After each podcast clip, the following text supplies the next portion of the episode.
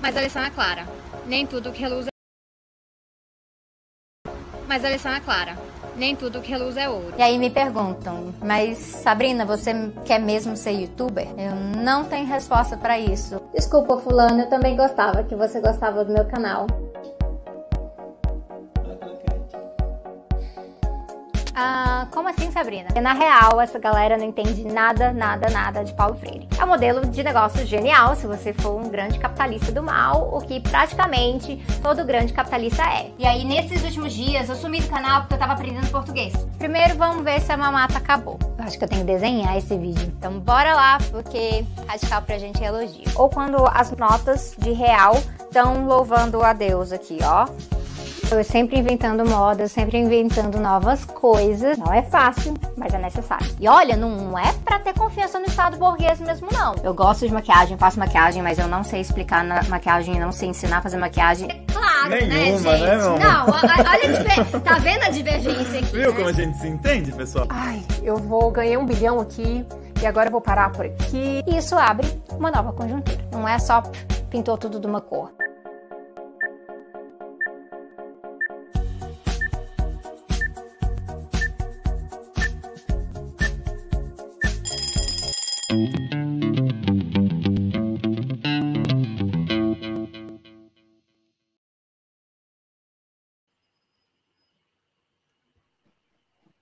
Oi, pessoal, tudo bom? Estão me ouvindo? Ah, vamos começar agora a nossa live dos 300. Ah, tô bem empolgada, eu vejo que tem bastante gente aqui já, tem quase 3 mil pessoas, incrível. Ah, antes de começar, eu queria apresentar para vocês a nossa intérprete de Libras, que também é instrutora, a Cíntia Cardoso, que está aqui. E a Cíntia vai alternar aqui a interpretação de Libras para vocês, junto com a Leide, que vocês vão conhecer daqui uma meia horinha, que também é o máximo. Então, eu estou bem feliz da gente estar podendo trazer um pouquinho mais de acessibilidade para o debate de esquerda aqui no YouTube. Ah, eu vou estar acompanhando aqui ah, o chat, então eu estou vendo todos os comentários que vocês estão postando. E a partir mais ou menos aqui uns 20 minutinhos, 20, 25 minutos, a gente vai começar a trazer a nossa, os nossos convidados, todas essas pessoas que a gente preparou. Ah, não vai dar para ser todo mundo na tela ao mesmo tempo, porque não tem servidor meu que aguente, não tem a internet daqui de casa, não aguenta, mas a ideia é a gente fazer algo que nem um festival, né? Que nem esses festivais de música, que entra uma pessoa, depois outra, depois outra. Então a gente vai ter várias pessoas, e aí a gente vai começar, já vou deixando preparando, que a gente vai começar com ninguém mais, ninguém menos que a Débora Baldin. Então ela vai ser a primeira a entrar aqui, a nossa querida Débora. Mas antes eu queria falar um pouquinho com vocês, ah, olhar aqui no chat o que vocês estão falando. Eu estou muito feliz, principalmente porque eu achei que eu nunca ia chegar a três anos de YouTube. Ah, é bem provável que eu tivesse desistido se não fosse tanto apoio, se não fossem as mensagens. Ah, por um tempo, as cartinhas. Um ano atrás foi o lançamento do meu livro, né? Dos sintomas mórbidos. Eu imagino que aqui assistindo deve ter gente que foi no lançamento em alguma das cidades. Se você mora em alguma, alguma das cidades onde a gente teve o lançamento, avisa aí. E nessa época eu recebi várias cartinhas também, bilhetinhos, então sempre fiquei muito emocionada com saber disso tudo. E a ideia ah, de hoje é a gente pensar um pouquinho no que aconteceu nesses últi- últimos três anos. Porque quando eu comecei a lidar ali com, com o YouTube, ah, eram bem menos pessoas fazendo debate marxista aqui nessa rede em português, né? Então já faz um tempinho que a gente está tendo mais opções, inclusive para a gente escolher a todo mundo que vai participar aqui hoje, eu tive que lançar uma enquete, porque são tantos nomes que se eu fosse colocar todo mundo, ia ser uma live de quatro horas.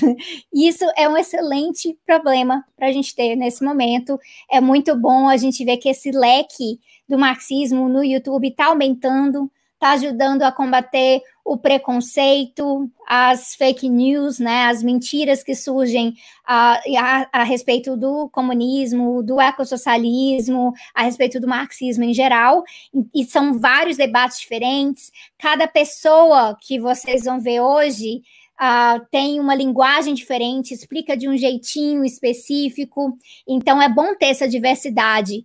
E aí a gente vai vendo as pessoas se juntarem cada vez mais. E não, acabei de ver aqui a pergunta, né? Essa live não vai ter quatro horas, gente. Não vai. Uh, uma das razões é que a minha voz não aguenta. Uh, realmente minha voz não aguenta. Vocês sabem que eu tô com uns probleminhas de asma, isso tem afetado muito a minha laringe. A outra razão é que pesa muito para as nossas intérpretes, e a outra razão é porque fica meio cansado, mas quem sabe, se der certo, a gente faça mais lives mais para frente. Mas é, é, muito bom saber que vocês estão empolgados para participar junto. Uh, nesse processo uh, de vir para o YouTube, eu acho que alguns de vocês já viram aquele vídeo em que eu falo assim, youtubers de esquerda que eu falo uh, sobre esse vídeo aqui no canal. E nesse vídeo eu falava, olha, não sei bem, né, o que é isso, ser youtuber, será que é isso que eu quero ser? Mas é porque eu vim parar aqui meio que por acaso, não estava nos meus planos. Não foi um caso, por exemplo, eu já sabia do canal do, do Jones, do canal do Humberto, mas não foi um caso de eu falar, olha só o que eles fazem, eu quero fazer também. Eu meio que parei por acaso porque eu estava sentindo falta da sala de aula, eu estava desempregada na época, Uh, hoje eu sou empregada no YouTube, praticamente, é isso que eu faço da vida. Mas eu estava desempregada na época e eu senti muita falta de conversar com as pessoas, trazer conceitos da sociologia, uh, debater coisas que estavam na minha pesquisa. E aí fica aquela coisa: quem aqui será que é da época do à esquerda? Quando este canal tinha este nome genérico chamado à esquerda, que se você jogasse no Google ia aparecer tudo, menos esse canal. Eu posso ter, ter uma galerinha dessa época. Ah, e eu não imaginava que eu ia chegar nesse ponto agora dos 300 mil num canal que é de formação política de ponta a ponta. Um canal que trata de conceitos, um canal em que a gente está sempre falando de livros, diferentes leituras. Um canal, inclusive, vocês me mandam muito isso no Instagram. Tem muita gente que tem caderninho do Tese 11, monta um caderninho e vai lá anotando as referências, vai lá anotando uh, o que eu falei, os conceitos, e eu amo ver as imagens dos, dos caderninhos, gente, me deixa muito, muito feliz mesmo. E para além disso, tem, eu sempre vejo, né, aqui o pessoal aqui, olha aqui, ó, à esquerda, muito tese 11 raiz. É bem, é mais ou menos nessa linha mesmo.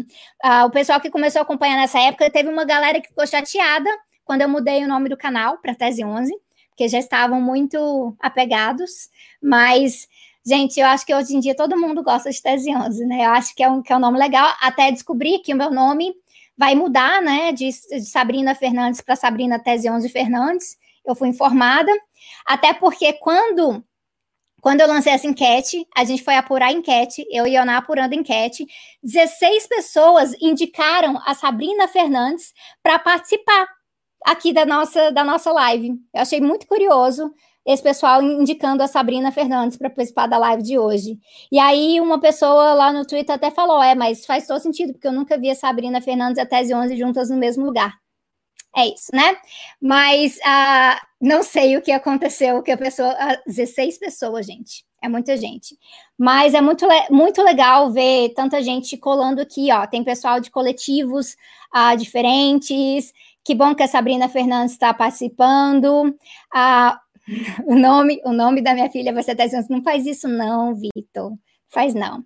Ah, mas aqui um pouquinho da chacota, né? A gente rindo. Fada Revolucionária será uma excelente fantasia de carnaval, quando a gente, depois da pandemia, quando a gente puder fazer uma fantasia, a gente vai fazer, que nem a gente já fez a fantasia de Barbie comunista né? Então, a gente adora um debote aqui. Rita Von Hunt está nos bastidores rindo, deu falando isso. acabei de ver a cara da tia Rita aqui, ó, fazendo graça, deu falando disso.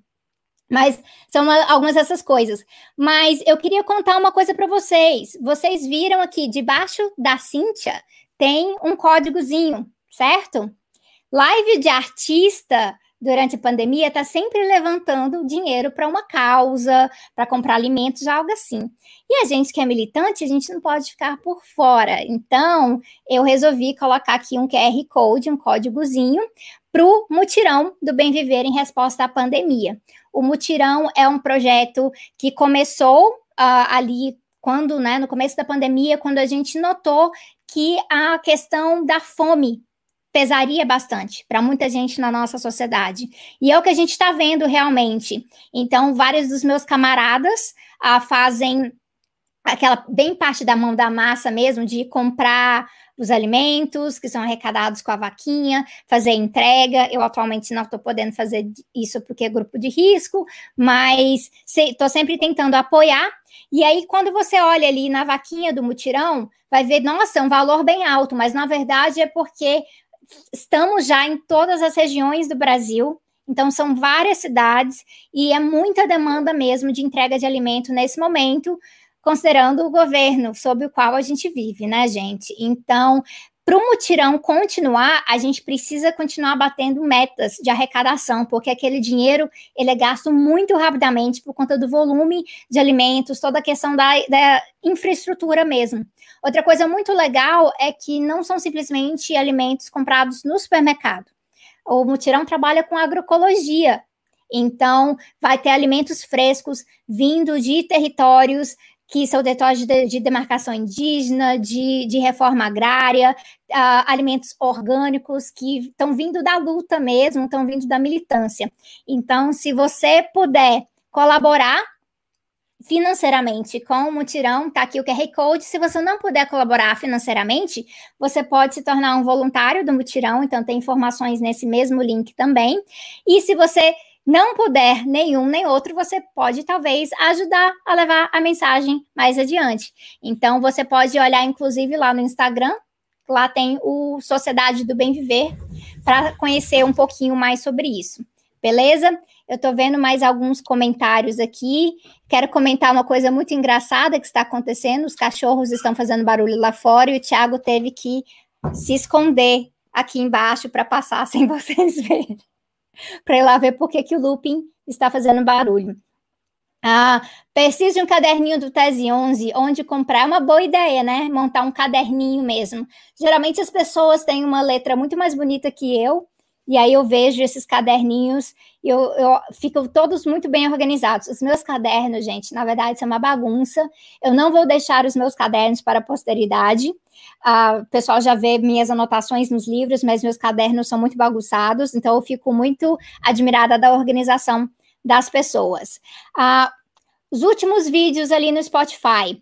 Uma das coisas que a gente começou a fazer aqui no, no canal é que a gente sabe que todo mundo que gosta de podcast também. Então, tem o pessoal que às vezes não, não é de assistir no YouTube, mas gosta de ouvir sobre o conteúdo. E aí a gente começou a colocar os áudios então, vou subir nos áudios, só que eu demoro um pouquinho para subir os últimos áudios, porque a visualização aqui no YouTube efetivamente contribui financeiramente para manter o canal. Então, se eu jogar tudo no podcast, de repente todo mundo for lá ouvir no podcast, quem ganha muito mais é o Spotify.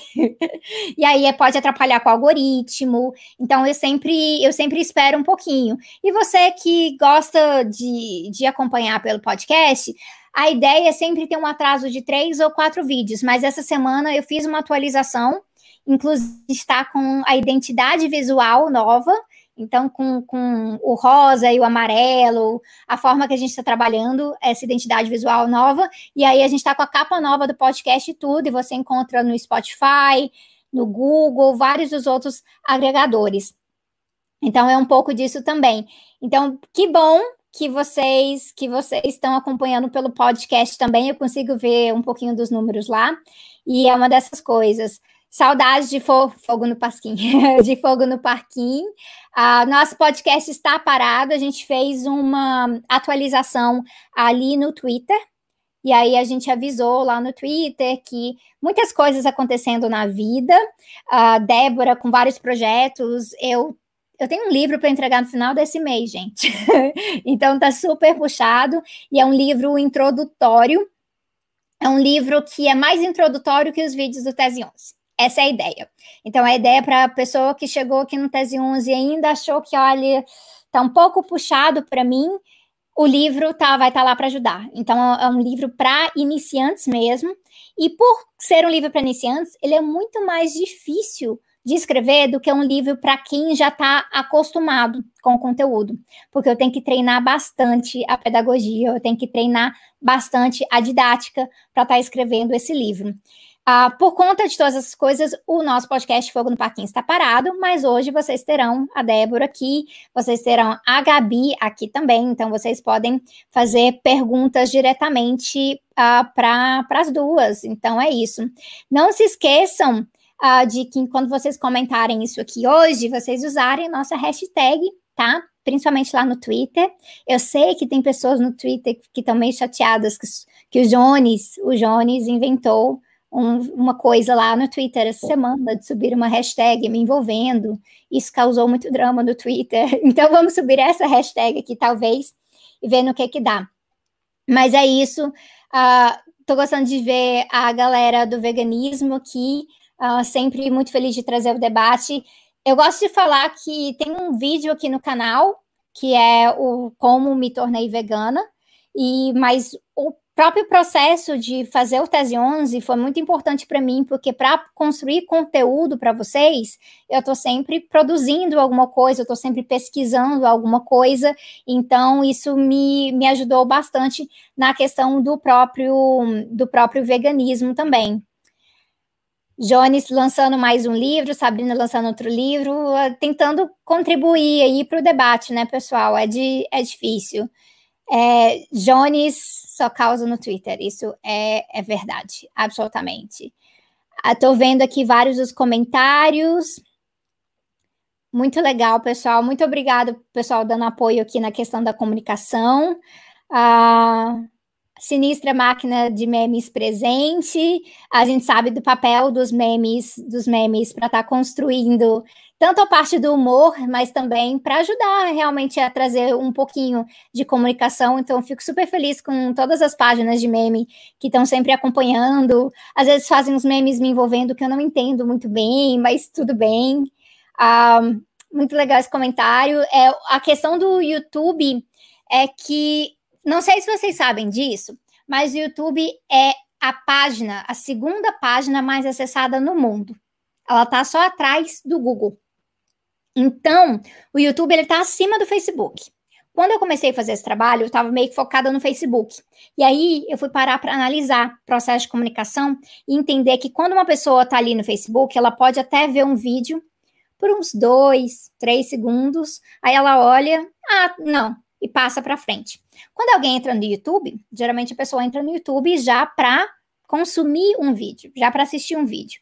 Então, estar no YouTube é muito importante porque tem sim uma exposição maior para quem quer realmente consumir o conteúdo.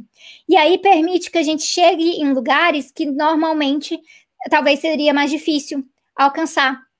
Então, nas mensagens que eu recebo, eu vejo muito disso do pessoal falando, não, mas eu estou em bairro tal, eu estou em cidade tal, e eu fico muito feliz de saber, porque eu moro em Brasília, e eu não queria alcançar só quem está em Brasília ou só alguns bairros específicos de Brasília. Então, obrigada, Rodrigo, por fazer esse, esse lembrete aqui também. Deixa eu ver mais alguns comentáriozinhos. Ah, e eu vou avisando para vocês agora uma coisa como é que vai funcionar. A, a Débora já está aqui, eu já vou chamar a Débora. Ela sorriu quando eu falei o nome dela, vocês não viram. e o que vocês vão fazer agora é o seguinte: a gente vai ter um tempinho para cada convidado, porque são vários convidados. Então já comecem a chamar a atenção da Débora no chat, já comecem a mandar pergunta para Débora, que ela que vai escolher o que ela responde, o que é o que o que ela não quer responder, o que tá na cabeça da Débora, gente. Então eu não vou mandar em nada nessa parte. E eu tô tentando fazer isso mais ou menos sozinha, então vamos ver se dá se dá certo. E eu tô tentando né, que faça sentido, porque são muitas mensagens, mas eu, ela já consegue ver um pouquinho do chat aqui também. Então, vai dar aqui 20 25. Eu quero só responder uma pergunta que apareceu aqui que é sempre um bom lembrete, porque como o canal está alcançando 300 mil, quer dizer que quando algumas coisas a gente tem que falar mais vezes, né? E é aquela pergunta, por que que se chama tese 11? A tese 11 é da 11 tese de Marx uh, sobre Feuerbach. Então, é um, é um texto em que ele escreveu 11 teses, é um debate sobre o materialismo, e a tese 11 diz que filósofos interpretaram o mundo, o objetivo, porém, é transformá-lo. Então, não quer dizer que a gente não deve interpretar, muito pelo contrário, mas que toda interpretação de mundo tem que ter casada com ação, de alguma forma. Que essa interpretação, ela tem que estar casada com a prática, com o intuito, com o objetivo de transformar a realidade. Então, a gente é enviesado mesmo, a gente tem lado, não tem nada de neutralidade. Então, tese 11 já tem toda essa cara. E aí, a partir disso, a ideia é que as pessoas trabalhem junto com o canal, um pouco da formação política, mas também que se organizem. E é por isso que a gente fala de praxis. E aí tem um vídeo aqui no canal, se você não viu ainda, se às vezes a praxis, mesma coisa que prática, não. Não é bem a mesma coisa que prática. Praxis é essa unidade entre a prática e a teoria. E aí tem esse vídeo aqui no canal chamado P de praxis, e aí vocês podem conferir. Beleza, pessoal? E aí, eu vou chamar agora Débora Baldim. Muito, muito animada para chamar Débora Baldim. Saudações, Tese 11. Que chique, hein, gente? Que, pelo amor de Deus, 300 mil inscritos, os 300 de verdade desse país. Como você está? Estou aí, né, amiga? Tão bem quanto vocês podem estar na pandemia. E feliz de estar aqui, na verdade. Nem acredito que você chegou tão rápido nessa máquina. As pessoas não sabem a máquina que você é, né? É, é pesado, né? Então, é, eu trabalho horas, uh, mais horas por dia do que é saudável, e eu não sou, não estou orgulhosa disso. Eu pretendo alcançar um equilíbrio, mas que bom que pelo menos dá algum resultado, né? E Amiga, eu estava lembrando agora que alguém tinha comentado no Twitter, né? É, como vai? E aí, neste momento, todo mundo vai falar, tá péssimo. É exatamente hum. isso, tá péssimo. Mas aí isso pode gerar uma dissertação comprida, só falando de tá péssimo. Então tá todo mundo falando, é, tudo bem, tá ok. A preguiça, na verdade, tem sido grande, eu acho, né? De debater algumas coisas. É bem eu tô aqui lendo os comentários. Peraí, deixa eu ver. Sim. Comentários para Débora. A gente, olha só polêmica, na verdade, né? Os Tese 11 são conhecidos. Deixa eu ver, ó. Vários baldinhos. O fã-clube da Débora se chama Baldinhos ao fim. Gente, eu acho que eu vou escolher um pouco é, uma pergunta relacionada, acho que a questão LGBT mesmo, né? E a relação com a, com a eu, é, enfim, com a luta de capitalista, na verdade. Na verdade, ela tem tudo a ver. E por que falar disso? Porque nós estamos no mês do orgulho, né? Hoje, está tendo parada virtual, né? Parada Isso, virtual. parada de São Paulo virtual. Inclusive, Lui Ponto e Nathalie Neri e Companhia Limitada estão tocando a transmissão da parada que... Enfim, eu nem sei se há quanto tempo, você é que já houve, na verdade, desde os anos 90, aí, um ano que não teve parada do orgulho. Mas é, eu acho que é impressionante o quanto o momento como, que é, como a gente, o que a gente está vivendo está conectado com é, a, o, o, a luta dos LGBTs, tipo, do começo, né, pelos direitos civis e tal, principalmente relacionados à violência policial, assim. E essa discussão da violência policial, é, que é um tema que está no centro, né, da, da agenda, acho que do debate em todo canto, e vai continuar estando, porque a tendência que a gente vê é de ter uma, uma necessidade de garantir essa agenda violenta e exploradora, de modo cada vez mais troglodita e mais autoritário, porque é uma agenda intolerável, gente. Essa é a realidade. Né? E não falei sobre isso. E aí eu acho que esse, esse tema da, da violência policial é um tema que eu tenho. Eu tive vontade de gravar, não tive tempo de gravar sobre a coisa do orgulho, mas eu acho que é um debate que a gente precisa começar a fazer enquanto comunidade LGBT. A, a própria é, violência LGBTfóbica é, e qual a relação dessa violência muitas vezes e que, por quem promove o fato da gente não ter dados é, no Brasil, materiais propriamente que não são feitos por organizações da sociedade civil e tal, sobre a violência LGBTfóbica, é, ele já por si só é um recado, né, do, de como o que não se conhece não se, não se pauta né, em lugar nenhum. É, mas, para além disso, a gente vê, é, pelos levantamentos que fazemos nós próprios, o quanto a questão da LGBTfobia está relacionada à violência policial. Todos os últimos grandes casos emblemáticos que a gente teve de mortes violentas que saem de imprensa e etc., estão relacionados à questão da violência policial. E acho que isso é uma parada que eu queria levantar, aproveitar o ensejo do Tese 11 para falar que eu acho que se tem algo que a gente tem que pensar como LGBTs anticapitalistas, é essa relação entre a a violência policial e a opressão a nós próprios, né? Enquanto grupo e comunidade. Aí, aqui, ó, as polêmicas, amiga. Por que, que oh. eu tô falando de violência policial e ninguém está falando disso, na verdade? E aí a galera perguntou aqui, ó. Essa coisa do Bradesco financiar a parada, né? A live da parada e etc. É isso, gente. O que eu tenho para dizer é que não existe almoço grátis, né? E que, enfim. Não é. Não sei se eu acredito em violência vindo de banco. E você, amiga? Não sei. Então, essa é uma questão para a gente ficar bem alerta, né? Todo uh, fiz um vídeo ano passado, aproveitando o junho, com o Dimitra Vulcano sobre isso, né? O famoso pink washing, que uhum. é essa terminologia em inglês para, na verdade, falar de quando se apropriam de uma pauta uh, para parecer mais progressista, para parecer que, né, que realmente apoia aquilo ali, mas é propaganda, né? É propaganda de mercado. É. E não só lava, né? E, e, faz certa parte parecer tolerável, como a parte que não convém aos interesses do mercado, intolerável, que no caso, é, pelo menos dos LGBTs, por exemplo, não é, é casual que a gente tenha conseguido tomar o, de, o, debate de maneira mais ampla, né? A partir de Stonewall com a discussão da violência policial, não é casual, por exemplo. Não eram só, não era realmente não eram bandeiras abstratas, né? Eram bandeiras bem materiais, na verdade. É, melhora das condições de vida, contra a opressão, contra a violência policial e tal. E eu acho que isso também tem como função, para além de lavar, etc., é ostracizar o que não é interessante e retirar a potência revolucionária que a nossa comunidade pode ter, e principalmente no, na capa nossa capacidade de nos articularmos com outras coisas, né? Eu sempre falo, por exemplo, logo do primeiro ano do Bolsonaro, é, como é que sai uma parada do orgulho LGBT sem um. Sem um, um eu não sei nem como pensar, mas enfim, é, nada relativo ao Bolsonaro. A gente elege um, um líder da extrema-direita aqui, e a parada do orgulho, por exemplo, não se articula com essa agenda. Óbvio que a gente tem grupos de disputa isso internamente, é. mas é um ato que tem peso, né? São 3 milhões de pessoas que a gente leva para as ruas todos os anos e tal. Teve uma polêmica então, um tempo atrás em relação a um carro de Israel na parada também, né? Também teve. Eu, gente, isso aí é todo ano, parece. Porque tem uma relação, inclusive, né, da, da, de Israel com, essa, com essa, esse mecanismo do pinkwashing. Tem que chamar a doutora Dimitra aí qualquer dia para fazer essa articulação. Ai, meu Deus, eu falo muito rápido. Desculpa, Cíntia. Agora eu vou passar. Eu, na verdade, eu vou trocar a Cíntia com a Leide agora. Nossa, coitada, a Cíntia deve estar assim, ó. Essa é a lei. Oi, Luiz, tudo bem? Prazer. É, é isso. E aí, e aí Débora, é, a coisa um do, de Israel.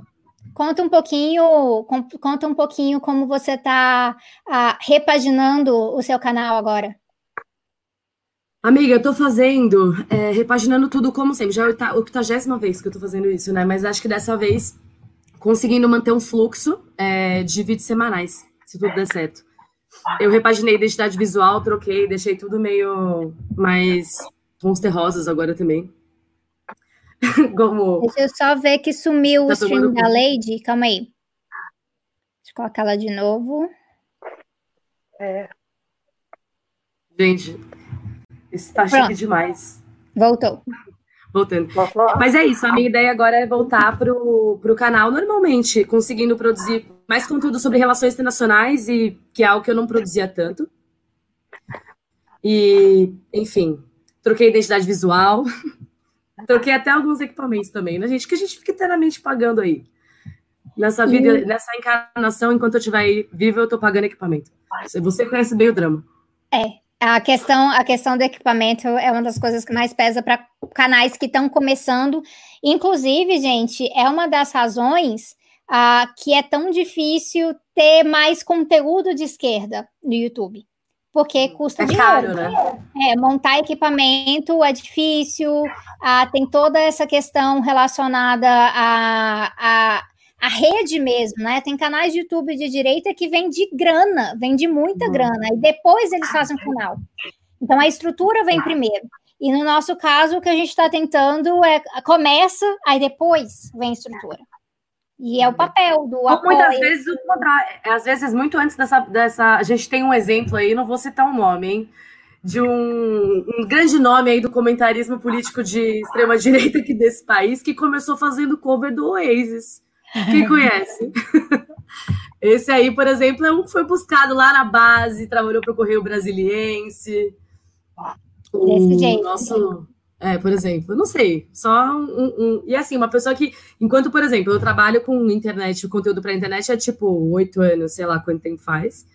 E conheci muitos canais, mesmo de pequenos a grandes, de outros projetos que eu participei, etc., que estavam sempre nessa luta de financiar o projeto. E não só de financiar o projeto, mas como enfrentando desafios como que eu enfrento, por exemplo. Que é um grande impedimento assim para a produção, que é ter que aliar o trabalho do canal com outros trabalhos, né? Com a vida real, né? É gravar no tempo que sobra. Exato. É? Ou na, durante as madrugadas, que foi como eu cheguei até aqui, na verdade, oito anos depois. Assim, você grava, edita. a Lady está travando o vídeo. Deixa eu tirar e colocar ela de novo. Calma aí.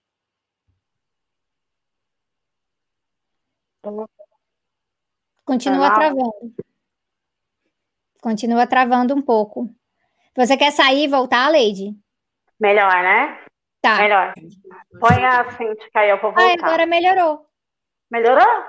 Não, travou de novo. Ai, meu Deus. Vou colocar a Cintia e aí para você voltar, tá bom? Ok, vou sair, vou voltar. Beleza. Obrigada, Cíntia. Oi, Cíntia. E aí, essa questão uh, do dividir o tempo de trabalho. Eu estava conversando com o Silvio Almeida, uh, que criou um canal de YouTube, e aí ele falando, Sabrina, mas eu não, né, como é que você mantém esse fluxo? Porque hoje eu trabalho com isso, esse é o meu trabalho principal. Mas para quem tem outro emprego, isso acaba pesando muito, né? É, arranjar o tempo, produzir um conteúdo, é uma das razões que o Fogo no Parquinho, nosso podcast, fica meio que parado. Sim porque temos que conciliar horário entre as três para montar algo, para criar um roteiro, para fazer a pesquisa. Então, isso acaba realmente pesando. Vamos é. ver se. Não, é muito, é uma jornada tá melhor. completa, né? Isso é Tá melhor. Tá melhor, né? Com a ah, Vai, é, é difícil mesmo, é um desafio ter que aliar isso com outras jornadas de trabalho, mas é, é algo que Óbvio que trabalhar no YouTube é trabalhar com publicidade em alguma dimensão, né? Porque a gente está ali exposto a uma estrutura que gera dinheiro e receita em cima disso, gera muito pouco dinheiro para quem produz o conteúdo, né? Mas a gente sabe que para os investidores deve rodar bem. Mas. Travou de novo? Ai, meu Deus, Tá travando. O vídeo da Lady parece que fica na vertical e de repente Agora eu não tô nem vendo. Eu vou tirar ela e colocar de novo. Oi. Agora foi, peraí. Ah, gente, desculpa. Isso. Desculpa mesmo, eu não sei o que que acontece. Quando Esse ele vira para vertical, ele trava. Tá ok é, agora. Então. Ok, né? Okay. Desculpa. Uhum. Voltando. Imagina. Mas é basicamente isso. A gente tem que fazer acontecer com muitas outras coisas, né? Não trabalhando com, com não podendo financiar o trabalho com publicidade diretamente, né? Direta, como boa parte dos criadores fazem. Então, ou a gente tem que financiar via público, não tem outra maneira, senão você não garante sua liberdade editorial. Não completamente, né? É, eu, é por isso. Eu... É por isso que a gente trabalha tanto com apoia-se, catarse, é. É, as diferentes formas de, de levantar a grana. Mas é isso, Sim. amiga, eu vou chamar a Gabi agora. Tá bom. Ai, nossa, já tá estou cansada. Dá, faz Gente, um jabá aí, avisa pro pessoal aí te seguir nas coisas. Isso, me sigam nas redes sociais, vocês encontram tudo com Débora Baldinho, pequeno balde sem o HO. Você me encontra lá, isso, e é isso, agora eu tô soltando vídeo semanalmente, então corro lá. Inclusive, semana que vem eu vou soltar um interessante também sobre a América Latina e é, militarização das fronteiras, agora com o período da pandemia. Falando sobre Venezuela, Cuba. E esse é, é um forte, né? É um forte. Você vem das relações internacionais. É. Então, e a gente precisa muito, porque a gente sabe uh, dos especialistas em relações internacionais da Globo News. Sim. Eu não Olha, vou falar o nome. É mais um. Eu amo os comentaristas. A gente Mas... realmente.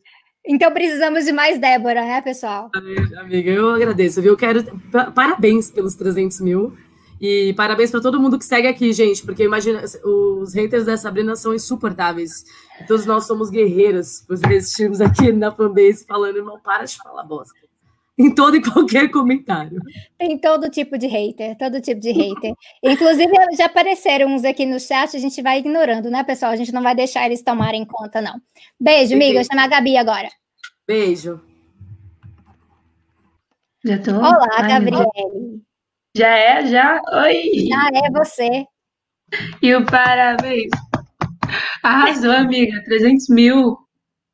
Ei, que bom que você veio. É, assim, é, sem querer Na te cara colocar... da Sara Inverno, hein? É, sem querer te pressionar nem nada, mas assim, que foto maravilhosa da barriga, hein? É, eu tô. Se você perguntar como eu tô, eu vou falar que eu tô grávida. É, eu acho que é isso mesmo. Eu tô bem grávida. Vem cá, moça, você não quer dar parabéns? Ele queria dar parabéns também para você. Oi, Lucas. Cadê? Corre. O que vai acontecer Representar, a representatividade anarquista. A representatividade anarquista da live. Oi, Sabriners. Parabéns pelos 300 mil. Obrigada. Pisou na Sara. É 300 mil de verdade. Não é 300 que é 28 mil. É 300 mil. Na Sara Inverno. Na Sara Inverno. Sara Fernanda.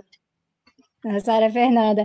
Mas é isso, o pessoal tava mandando aqui já, assim, muito saudades de te ouvir no Fogo no Parquinho, mas hoje você lançou uma novidade.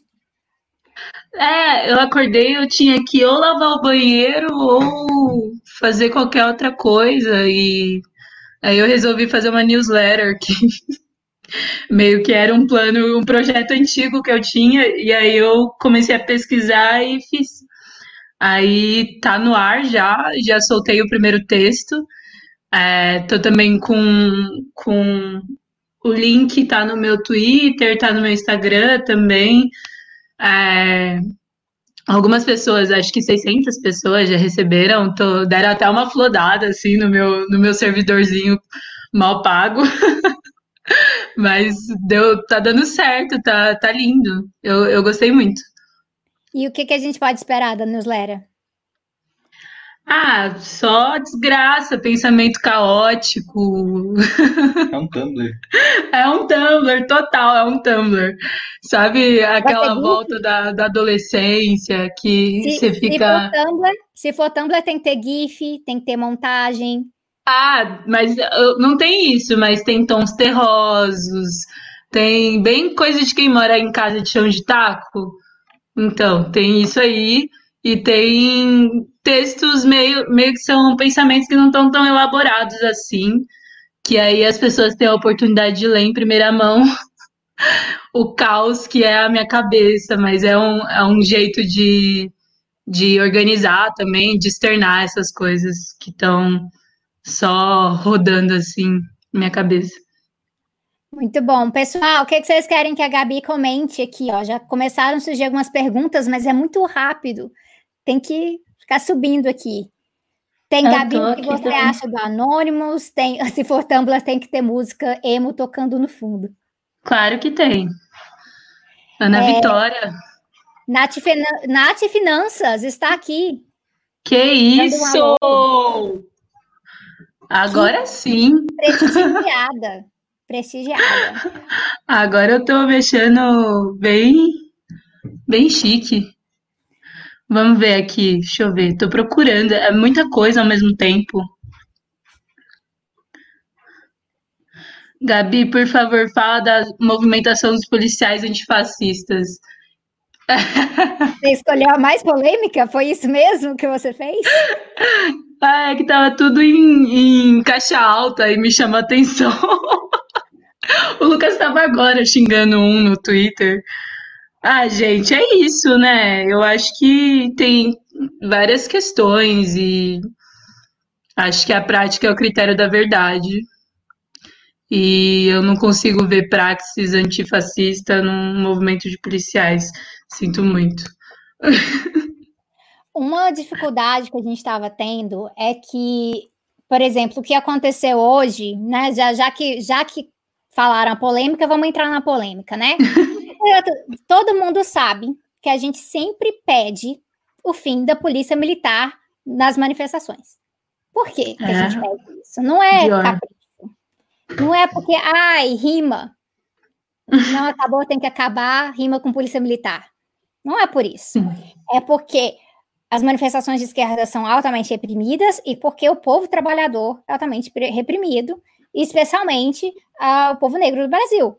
Então, existe uma razão para pedir isso. E aí tinha uma figura no Twitter hoje falando que a gente estaria criando um problema com a politização dos policiais a respeito disso, sendo que, no mínimo, os policiais que querem se posicionar como de esquerda deveriam estar a favor da desmilitarização também.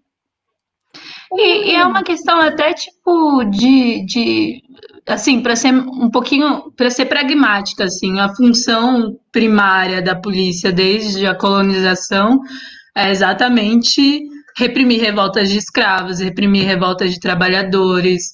Então, para mim, não faz nem sentido pedir a, a, a reforma de, um, de uma instituição que foi feita para reprimir, foi feita para proteger a propriedade privada da classe dominante. Porque eu não sou classe dominante, então, assim, sinto muito, eu não vou trabalhar contra meus próprios interesses.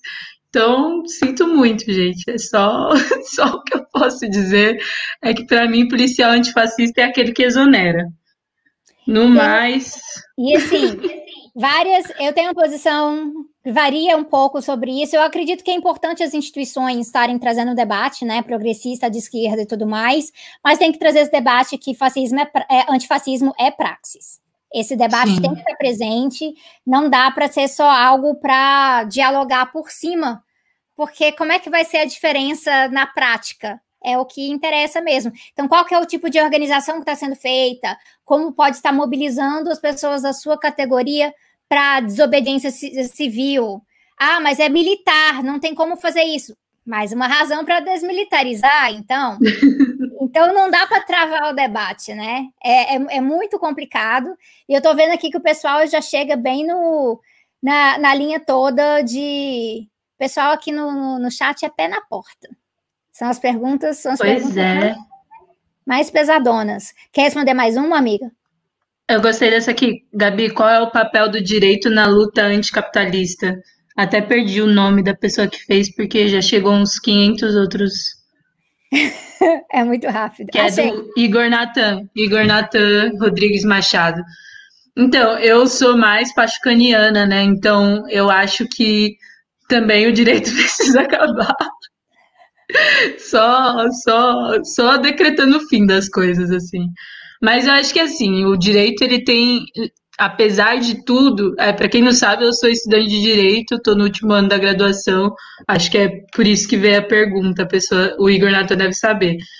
Mas eu sou bem pachucaniana e eu acho que o direito é só uma ritualização dessas violências que são instituídas pelo, pela burguesia, né? Então, o que é o direito penal se não uma ritualização do, da, da violência, o que, que é o direito civil se não uma ritualização da violência. Então, é, para mim, eu acho que enquanto ferramenta ele pode sim ser utilizado, muitas vezes é, é, tem um uso tático no direito que a gente, é, vários advogados fazem uso disso, é, então eu acho que nesse sentido ele tem um uso tático, mas a nossa mira não deve ser é, na, na, ficar tipo olhando para o direito como fim último e alterar as leis como fim último da revolução, porque não tem um horizonte revolucionário isso.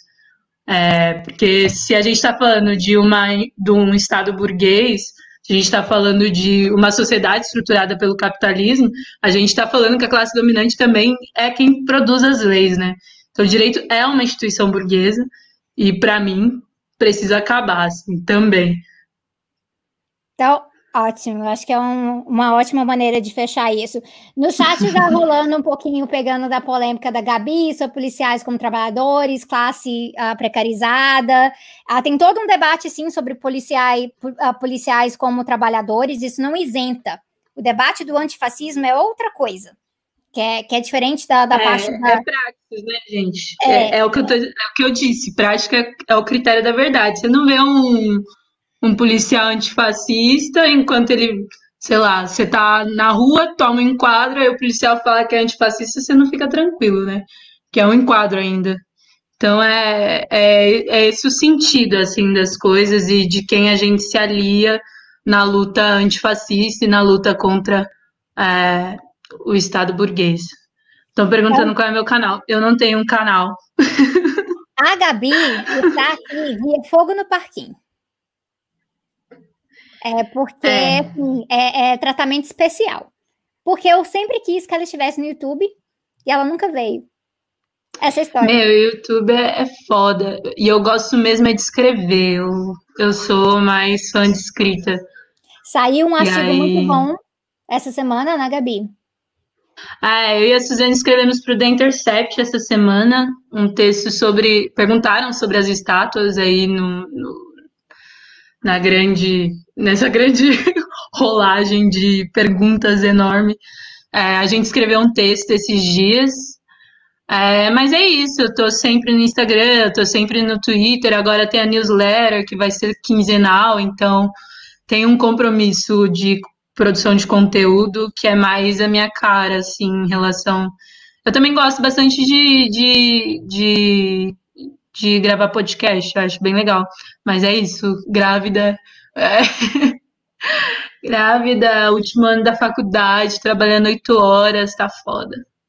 Vai dar certo, a gente vai voltar. Agora eu tenho vai que dar certo, já deu. Para Gabi, mas voltaremos. Uma hora voltaremos com fogo no parquinho. Vai dar certo. Sim. E vocês podem seguir a Gabi lá no Twitter, tá, gente? Gabriolas. É isso. G-A-B-R-I-O-L-A-Z. Isso. Olha aí. É porque eu sempre li Gabriolas. Você que falou que é Gabriolas. É, porque é a fonte do, do a fonte que tem lá no Word. Sim. Vou colocar agora. Tchau, amiga. Beijos. Beijo, beijo do Lucas, beijo da Maria, beijo, beijo de todo mundo. Parabéns. E que você continue com esse trabalho incrível de divulgação desse projeto político que é o nosso. Aê, valeu. É o comunismo. Venceremos, viu? Venceremos. Beijo. Beijo. E agora estou trazendo aqui uma pessoa que ninguém Pessoal, o que, que o Samuel é meu? Respondam no chat.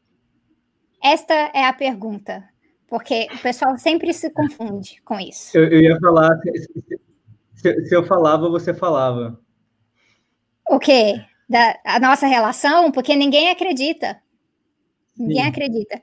Calma aí que eu vou tirar e colocar a Lady de novo, porque travou. Oi. Deu certo. Ah, filho!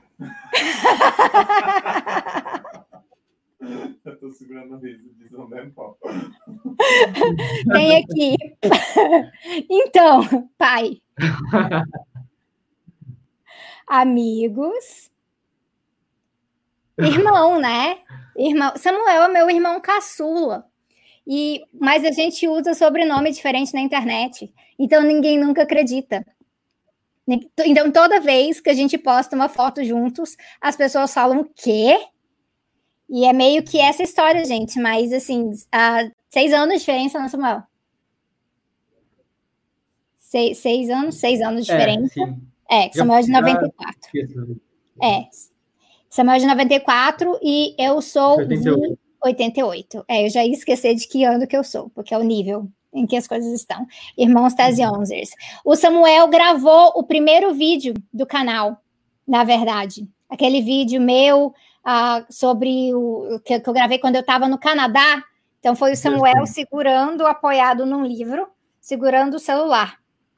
Então, ele gravou o primeiro vídeo do canal. Dirigido pela Sabrina, porque eu sou um péssimo, eu sou um péssimo diretor de, de, de filmagem. Mas, mas desde então melhorou, né? Muito pouco. Olha, o, o que? Foi um, uns 10 vídeos que eu gravei. Eu gravei na casa da Sabrina, com ela, com o equipamento dela, com ela dirigindo, num, num, num cenário Naquela improvisado tela... por ela. É. Samuel Tese 13. Se não fosse pela Sabrina, eu não teria canal. Não seria Tese 12? Eu não estou entendendo a lógica, pessoas. Isso tem alguma coisa a ver com PT? E aí o 12 é do PDT? Como é que funciona? Enfim, o Samuel, gente, ele está fazendo doutorado em sociologia agora. Uh, e eu quero responder essa pergunta, não é nem para ele, mas eu quero responder. Quem influenciou quem? Porque essa é uma ótima pergunta, porque eu não tenho uma resposta. É isso. Porque eu fiz, eu me aproximei do marxismo primeiro, mas o Samuel é bem provocativo, então me ajudou a melhorar em vários debates, como o próprio abolicionismo penal, né? Então, essa linha que o Samuel trabalha mais com a criminologia, uh, me, me influenciou nisso. Mas lá no, no, canal do Samuel, lá no Cifra Oculta, ele conta da fase dele de escrever carta para o Bolsonaro. Então, eu lembro muito, acho que foi em 2010 ou 2011, teve um julgamento do STF sobre a questão da homofobia. Eu lembro que eu tive um professor de geografia reaça que falou que era errado, não sei o quê, e eu fui falando coisa, coisa errada com a Sabrina, a Sabrina foi lá, tirou um, uma hora, um pouco mais de uma hora para explicar para mim, porque quando eu passava do ponto, quando eu falava coisas que eram opressores ou coisa do tipo, porque no geral não teve doutrinação da Sabrina para cima de mim. Então, eu, eu cheguei à esquerda não foi por causa que a Sabrina me trouxe para a esquerda, foi porque eu tinha outras afinidades e em, em julho de 2013 eu fui preso, eu passei por repressão policial em vários protestos, e aquilo que foi realmente me despertar para ter uma consciência crítica, e também durante esse período teve todo o diálogo com a Sabrina, mas também com a militância do pessoal aqui, aqui em Brasília, e aí, a partir disso eu comecei a militar no centro acadêmico, Pouco tempo depois eu entrei no Rua. Uh, em 2015 entrei no PSOL. Agora eu estou militando na frente pelo descarceramento. Entrei no aí na questão penal. Estava é, escutando aqui o debate sobre os policiais antifascistas. É, eu eu sou um dos caras muito decepcionados com o Leonel Hadi, com o que ele vem postando no Twitter. Eu acho chocante o tanto que ele banaliza a repressão de manifestantes e quer chamar todo mundo de burro porque a gente quer puxar o grito para acabar a polícia militar. Ele acha que policial tem que ser mimado, porque se não for mimado, a gente merece mesmo que os policiais sejam escrotos, sejam racistas e, e tem esse projeto de, de genocídio negro. Mas, enfim, leituras iniciantes para o abolicionismo penal. Eu tenho algumas lá no, no meu Instagram, é, eu tô travando, né? Foi mal. Desculpa. Mas enfim, uh, eu tenho no Instagram um, um dos stories lá destacados, que é perguntas e respostas. Lá tem um monte de recomendação. Mas eu também tenho no, no academia.edu é, várias. É, academia.edu barra Samuel Silva Borges. Você tem vários textos meus, textos acadêmicos também, que lá vocês vão encontrar um monte de, de referência bibliográfica. Eu também estou aberto também no meu Instagram, principalmente, para trocar ideia e passar indicações de criminologia crítica. É, Samuel, o pessoal perguntou aqui também sobre por que chama cifra oculta. Explica aí.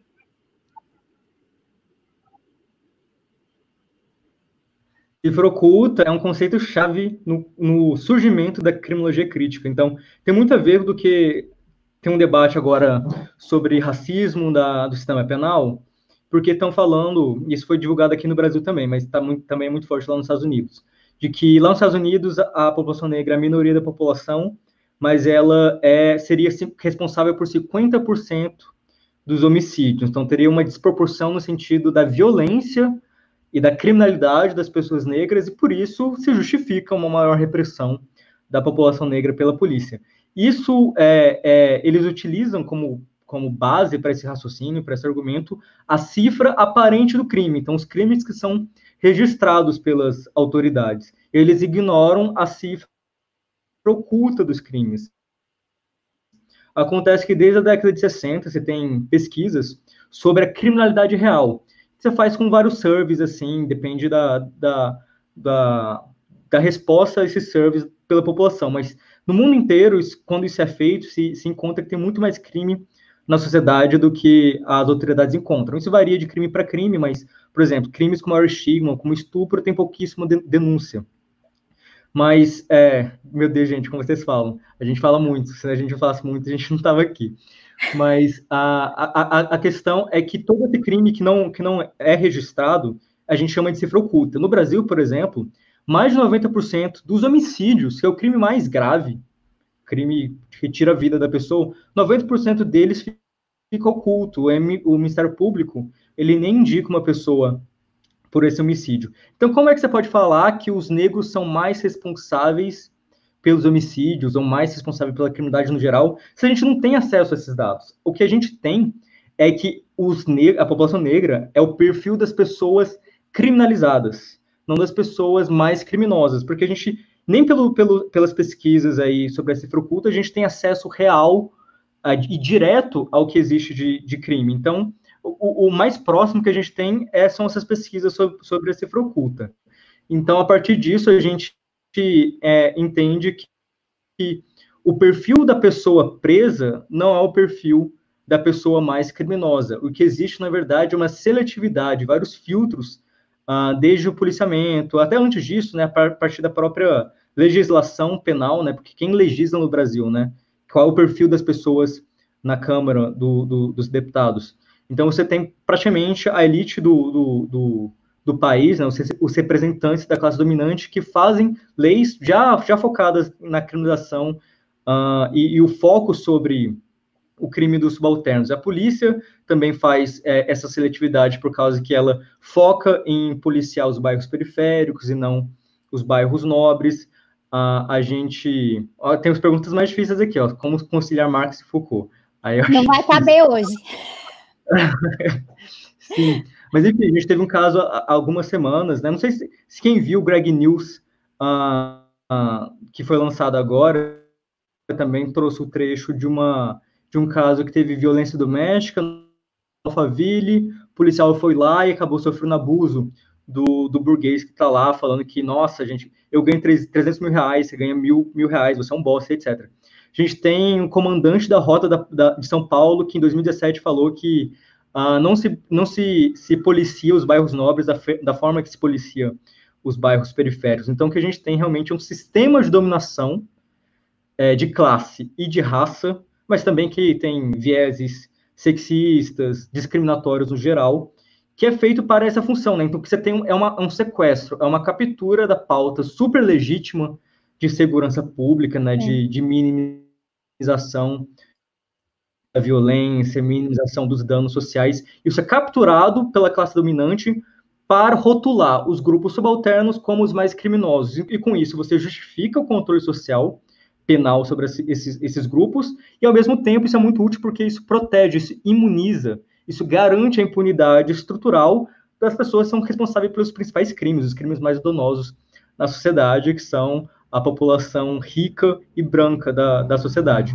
Então, cifra oculta é um, um termo assim que eu, que eu fico orgulhoso de ter um canal com esse nome, porque ela é a chave para a crítica do sistema penal. A gente não assumir acriticamente as estatísticas oficiais, por causa que quem faz isso, é, é, quem, faz, quem fez isso desde o início foram os racistas é, pseudocientíficos, né, como Umbroso, na, na criminologia positivista, principalmente no começo ali do, do século XIX, né, então esse giro crítico, ele se dá a partir do reconhecimento da cifra oculta. Ótimo. E aí, agora tem que dar tchau, porque ainda temos um monte de gente para vir. Sigam o Samuel lá no Cifra Oculta, gente. E ele promete que ele vai começar a ter mais frequência. Ele promete. Quando acabar meu doutorado, com certeza. Porque até lá está muito difícil. tá bom. Te dou um desconto. Beijo. Beijo.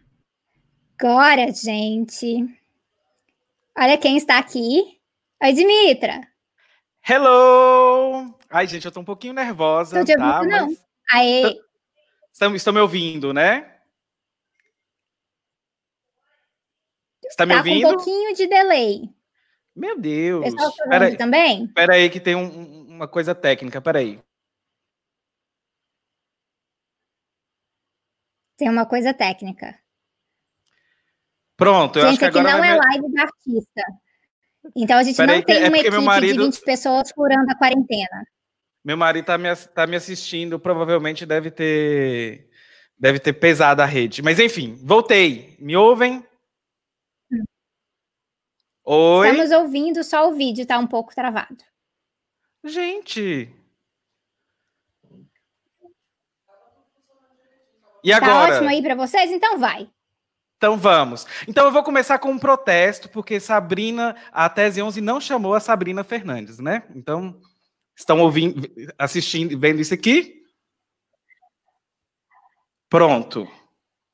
Estamos vendo. Então pronto, A- agora a, Tese 11 podemos... faz muito isso mesmo. A Tese 11 é excludente, gente.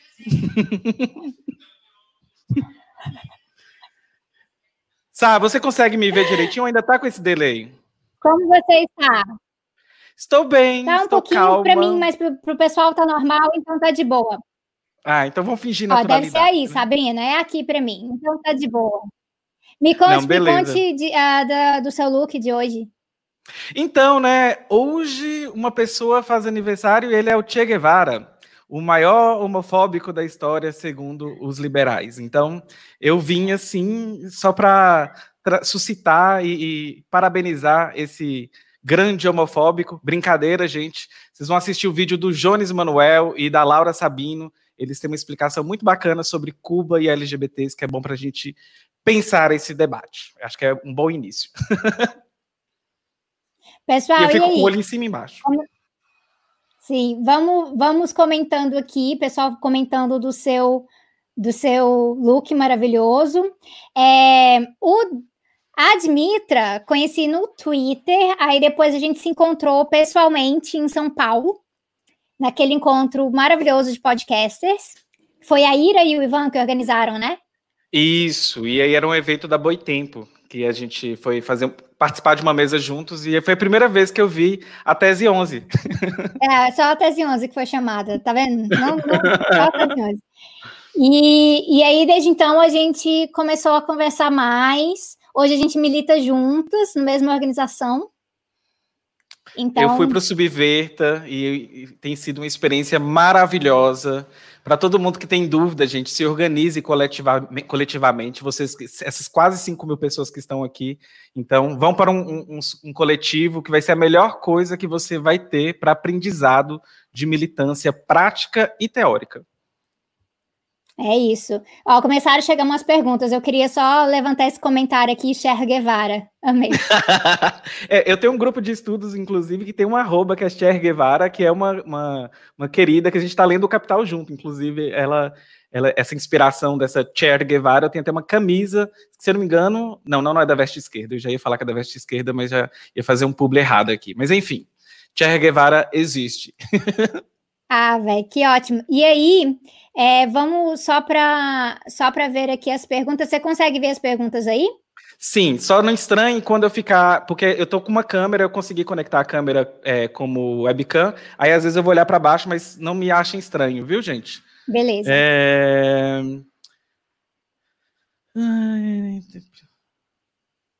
Deixa eu ver se eu acho alguma pergunta aqui.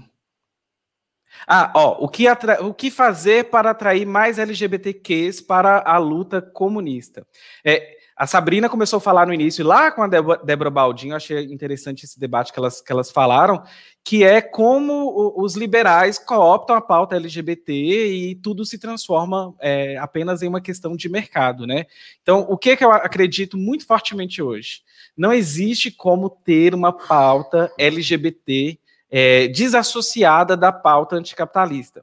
O problema nosso, enquanto marxista, comunista, né, é fazer com que essas pessoas entendam isso, porque a gente, eu sinto que existe uma sobreposição do debate LGBT na, na mídia pelos liberais e esquecem que, na verdade, a, a, as opressões, elas, a gente tem que pensar essas opressões em conjunto, né? É, o feminismo, movimento negro, libertação animal, pauta LGBT. E quando a gente vê que tudo vira mercadoria, você LGBT também é uma mercadoria. Então, acho que é bom a gente pensar por isso. Então, acompanha o conteúdo da Débora, acompanha o meu conteúdo, tem outros LGBTs que vão entrar aí também. É interessante a gente pensar nesse debate. O que acontece é que, que meio que, que cooptam, roubam a pauta, transforma tudo em mercadoria e a gente tem que ficar aí patinando para poder explicar que não, isso aqui não é assim, não. A Débora e, e, a Sabrina falaram sobre Israel, né? Eu tenho um conteúdo, por exemplo, sobre pinkwashing e homonacionalismo, que até mesmo tem um incremento de militarização associado a, a, a esse, esse, esse, essa lavagem rosa. Então é interessante a gente é, disputar esse debate sempre e sempre é, forçar as pessoas a pensarem um pouquinho além de que representatividade importa, representatividade é maravilhoso, mas a gente tem que pensar nos limites, né? Eu, eu odeio, por exemplo, em junho, quando começa aquela hashtag LGBTs no topo.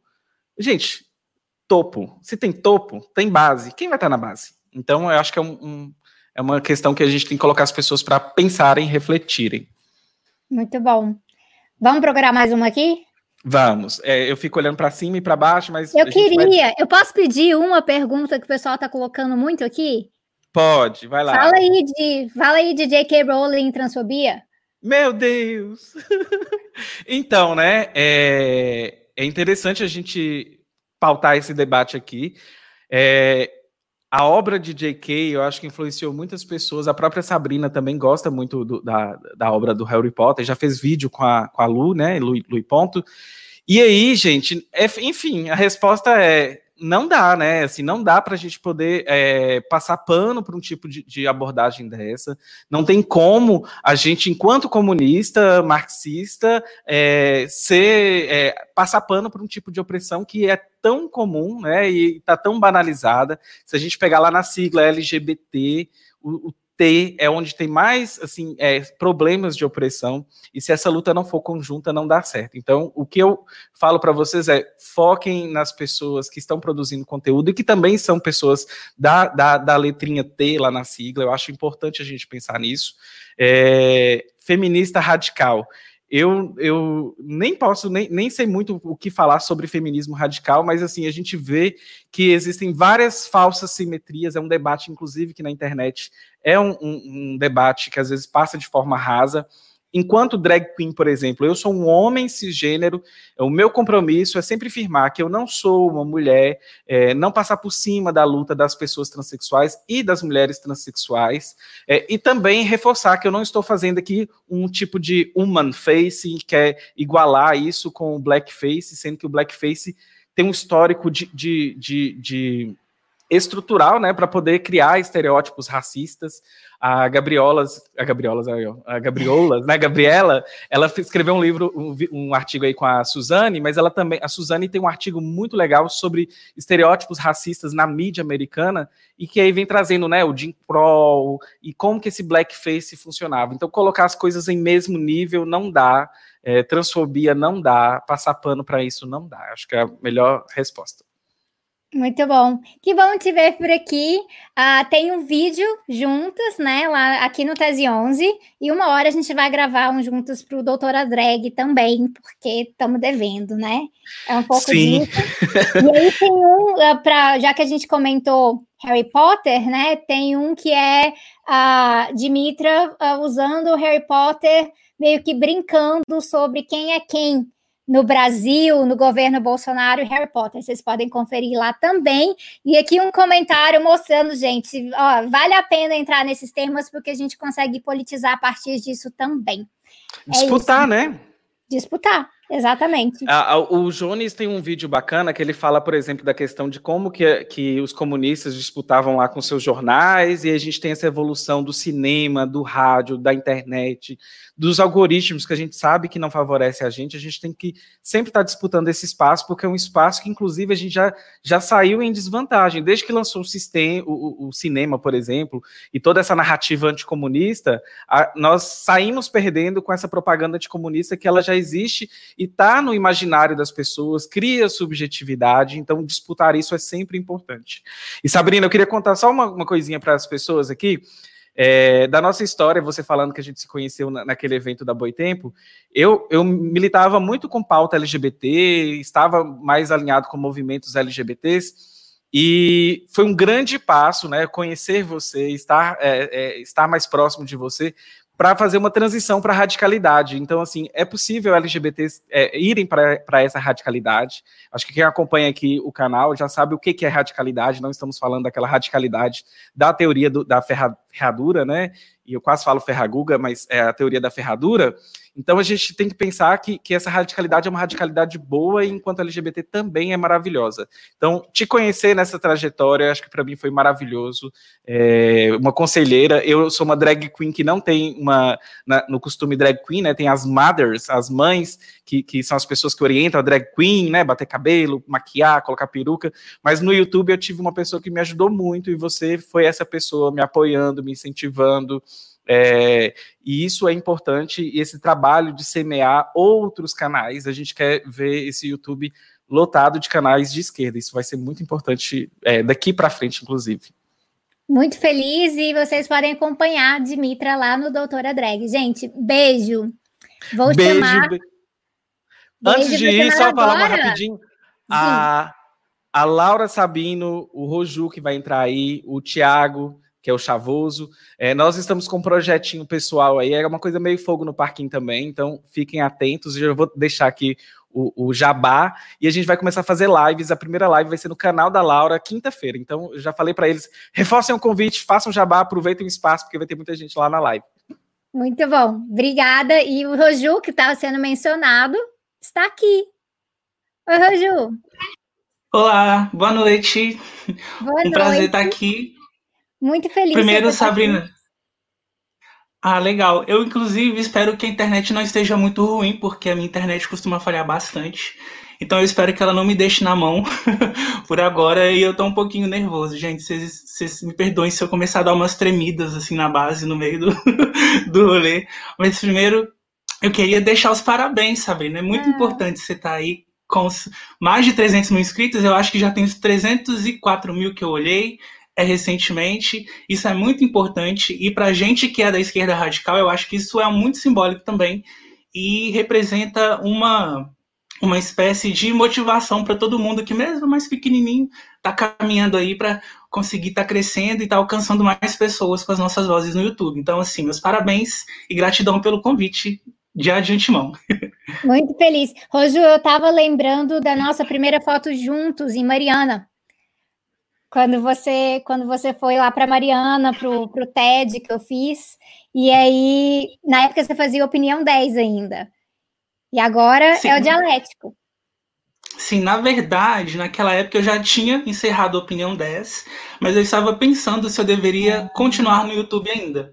Aí aquela palestra em específico que você falou sobre comunicação nas redes, inclusive você usou um termo que eu apropriei para mim, que é o termo de amador, que é aquela pessoa que ama o que faz genuinamente. Quem for na minha bio do Twitter vai ver lá que eu coloco um amador genuíno, porque foi bem inspirado naquela palestra. eu assisti ela e ela meio que me deu um, um relance, assim, que foi tipo.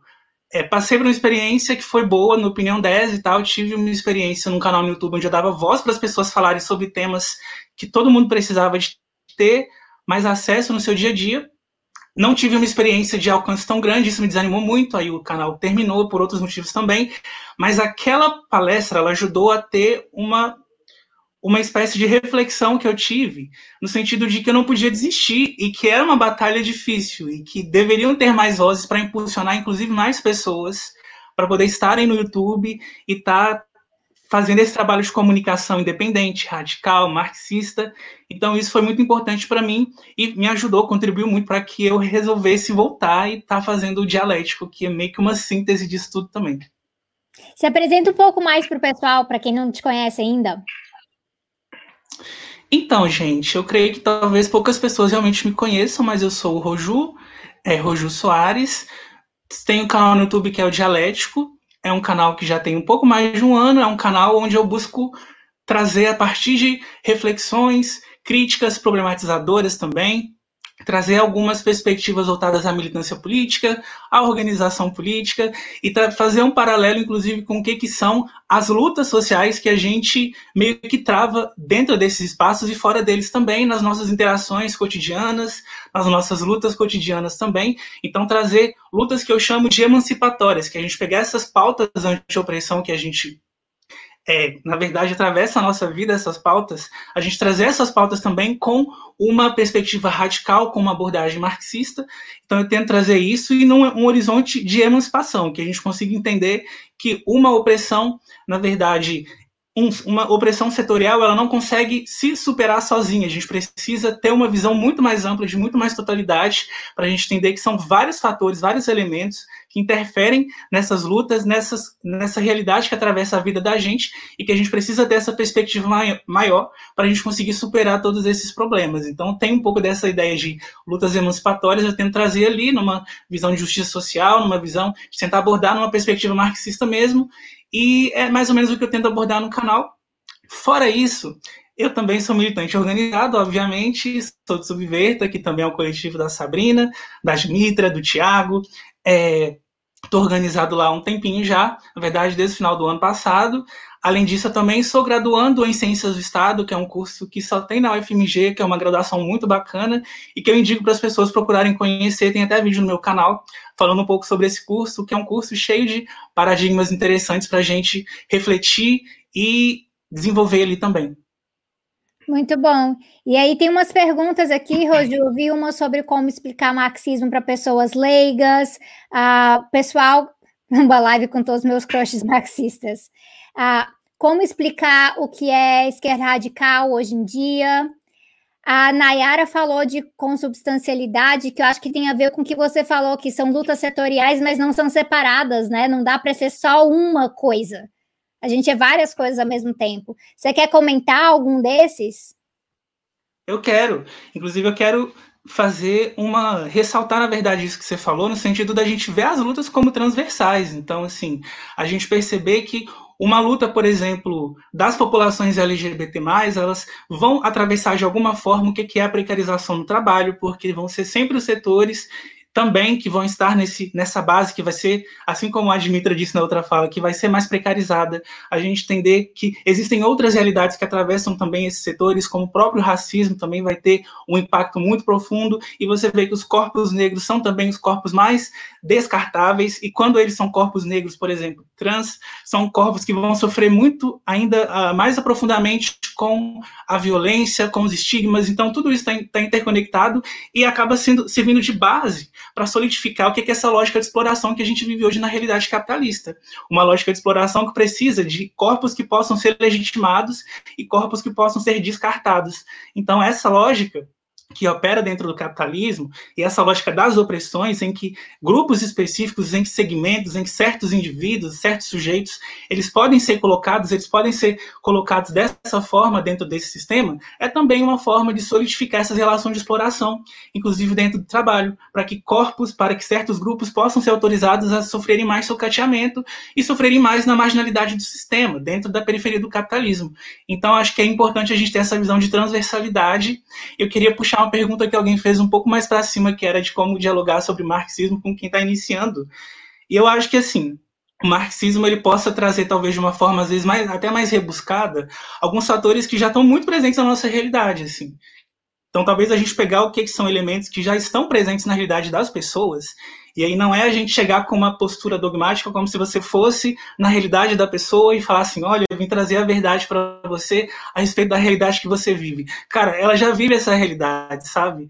Então, quando a gente está falando, por exemplo, de enraizamento territorial, a gente precisa vir com essa perspectiva de que, além da gente interagir com aquela realidade, então essa ideia de interação e reciprocidade, você vai se ambientalizar naquele contexto e vai tentar criar é, pontes com que são, por exemplo, questões teóricas que outros autores já abordaram e que está falando justamente sobre essas realidades que são realidades de exploração, realidades de precarização e realidades que colocam pessoas em situação de subalternização. Então, a gente trazer esses elementos e tentar fazer isso com, a, com fazendo uma ponte com que as pessoas já vivem, eu acho que isso é uma forma de conseguir traduzir e conseguir mostrar que o marxismo, no, no, a grosso modo falando, ele é a realidade das pessoas e é também, inclusive, uma ferramenta para que as pessoas possam se levantar contra esse sistema. Então, na verdade, o marxismo em si ele é pulsante na própria realidade concreta objetiva das pessoas. Então, acho que a melhor forma da gente comunicar é a gente conseguir trazer esses elementos mais concretos, mais objetivos. Às vezes a gente sai um pouco do academicismo, mas não deixa ele de lado totalmente, porque a gente vai criando essas pontes de comunicação e conseguir realmente fazer essas elaborações em conjunto com que a realidade tra conseguir trabalhar com essa autonomia, né, que o Paulo Freire inclusive fala tanto que as pessoas elas têm que ser atores, é, protagonistas para entender essa realidade, para conseguir atuar sobre ela. Então eu acho que essa perspectiva da gente ver o marxismo dessa forma e tentar perceber que a gente pode partir desse, desse ponto de partida para poder trabalhar com o marxismo é um ponto interessante para a gente conseguir fazer com que as pessoas não vejam o marxismo como uma coisa externa, como se fosse uma coisa fora da nossa realidade. O marxismo ele está abordando a nossa realidade em si. Então, acho que tem que ser mais ou menos nessa pegada que a gente tem que abordar. Ótimo, achei, achei que finalizou muito bem. Gente, é, sigam o Roju no Dialético. E o Roju também é quem faz as legendas em português aqui no Tese 11 dos vídeos para ajudar na, né, na acessibilidade para a comunidade surda. Então, ele é, é responsável por isso também. Beijo, Roju, a gente se fala. Inclusive, rapidinho, eu quero ressaltar o, o convite, o recado que a Dimitra já deu, que é da live que a gente vai fazer com o Lucas Rezende do Sem Mais Senhores, com o John Matheus do Dialetizando, com o Tiago também do Chavoso da USP, a Laura Sabino, Dimitra e eu. A gente vai fazer uns projetos de lives agora e, a, e na quinta-feira já tem live no, no, canal da Laura. Então a gente espera vocês lá também para a gente debater mais um pouco. Beijo, valeu, Sabrina. Beijo. Falando em Laura. Oi. Oi. Ai, eu nem acredito que eu tô aqui. Gente, essa é a Laura Sabino, que tem canal aqui no YouTube também.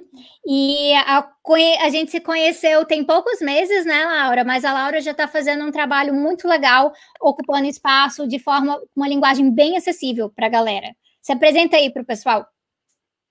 Oi, gente. Meu nome é Laura Sabino. Tem mais ou menos cinco meses que eu faço vídeos aqui para o YouTube.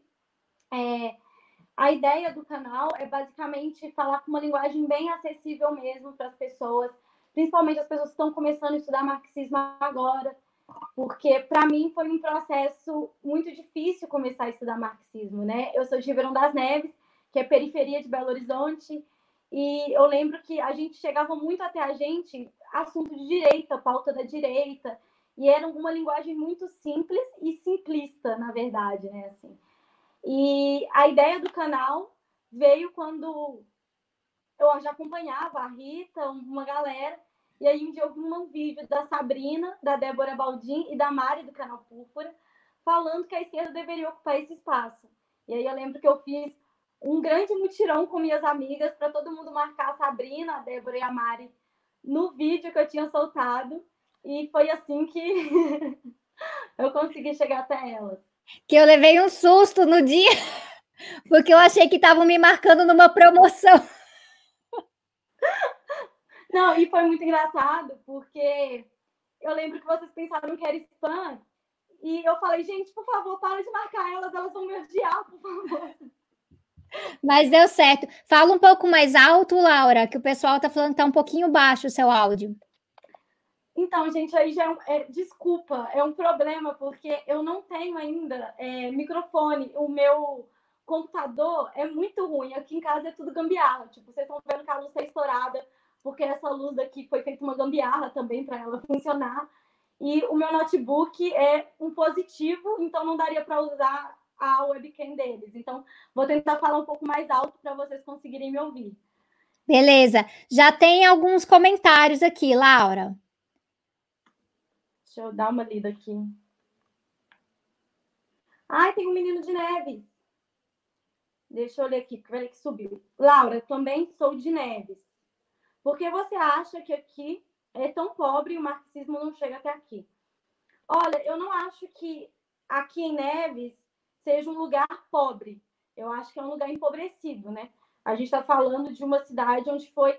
Só que onde, é, em Neves tem mais de, de cinco presídios.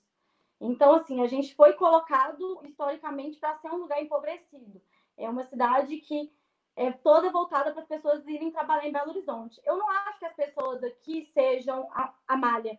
Eu não acho que as pessoas daqui de Neve sejam é, burras ou não tenham interesse no marxismo. Muito pelo contrário, eu acho que as pessoas têm sim interesse no marxismo, porque, como Rojo disse muito bem, tem a ver com a realidade das pessoas.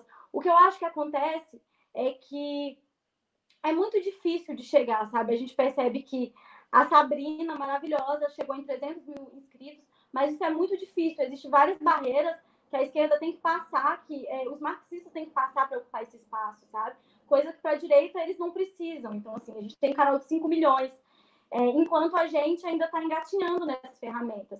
Eu acredito que, que quando eu criei o canal, na verdade, foi pensando em Neves, foi pensando nas minhas amigas que também queriam entender um pouco sobre o assunto, que queriam conversar. Então, eu acho que assim, é, não é que ali não tem interesse em entender, porque uma pessoa passa o dia inteiro trabalhando, pega três transportes públicos para chegar em casa, a primeira coisa que ela quer fazer é ligar a televisão e ver a primeira notícia que tem, que tem mesmo, assim. E o sistema é bem cruel e ele foi criado para ser assim, sabe? Para as pessoas realmente não fazerem parte dessas discussões. Então, é, mas em Ribeirão das Neves tem, tem várias coisas, é, Amália, que, que acontece. A gente tem mutirões para ajudar as pessoas, a gente leva vídeo da Sabrina, do Jones também, é, em escolas para as pessoas é, terem formação política. Então, eu acho que a gente precisa construir isso juntos. As respostas para isso a gente vai construir juntos. Eu acho que é mais ou menos dessa forma que a gente tem que pensar mesmo, é formar uma rede. E aí, cada um de vocês, vocês aqui que estão assistindo essa live nesse momento, vocês fazem parte dessa rede. Muitas vezes se pensa que o comunicador, o comunicador tem que fazer algo sozinho ali, e aí simplesmente pega aquele vídeo e cola. Sendo que o que você compreende, você leva adiante também. E aí eu vejo muito nisso, assim, essa. Eu já, eu, eu já falo que eu sou a geração anterior do YouTube e vocês já são a nova geração. que vocês já estão reinventando outras coisas também. E eu acho que os canais vão crescer. Um dos objetivos dessa live é justamente ajudar que, olha, quem não conhecia a Laura ainda, agora conhece. Então, para ir lá, dar uma força e se juntar, que é um canal que veio da realidade da Laura, e aí agora vai passando para outros espaços também, né? Sim, sim. E assim, a ideia do canal é, é, é realmente me conectar com as pessoas para a gente poder fazer debates que eu via na escola, porque assim, eu tenho 20 anos. Então, eu sou dessa geração que viu é, todo esse discurso bolsonarista, esse discurso de, de, direita raivosa crescer entre os jovens. Assim. Essa coisa de comunista não poder ter iPhone, ou os livros do Olavo de Carvalho, tanto que eu estou fazendo esse trabalho de ler esses autores, é, de, de, de, de, autores, esses livros, assim, eu li Mises, eu li Não Senhor Comuna, eu li um livro que o nome é O Livro Negro do Comunismo, para poder rebater, assim, foi bem difícil, considero uma mártir depois disso, mas assim, porque eu acho que é importante a gente ler para ouvir os argumentos que eles estão falando, para a gente entender melhor o discurso, sabe? Então, eu acho que isso é muito importante. Muito bom, gente. O canal da Laura é o nome dela, é Laura Sabino, tá no YouTube, ela também twitta pra caramba. Então vocês podem seguir lá no Twitter também, tem Instagram, tem tudo. E foi ótimo, quem sabe mais para frente a gente consegue uma colaboração ao vivo, diretamente, né, Laura? Ai, meu sonho. Sabrina, muito obrigada. Parabéns pelos 300 mil. Foi uma honra estar aqui com você. Você é muito importante. Você abriu uma porta pra gente, assim. Você, a Rita Van Hunt, que todo mundo sabe que eu sou mega fã dela, assim, que eu gosto muito do trabalho dela. Porque vocês abriram mesmo uma porta pra gente e, e é muito importante a gente estar tá ocupando esses espaços agora. E eu sinto que se não fosse por vocês, seria muito mais difícil da gente estar tá ocupando esses espaços. Então, assim, muito obrigada. Pessoal, se inscrevam no meu canal. Eu falo muito sobre Cuba também, que é um tema que eu estudo bastante.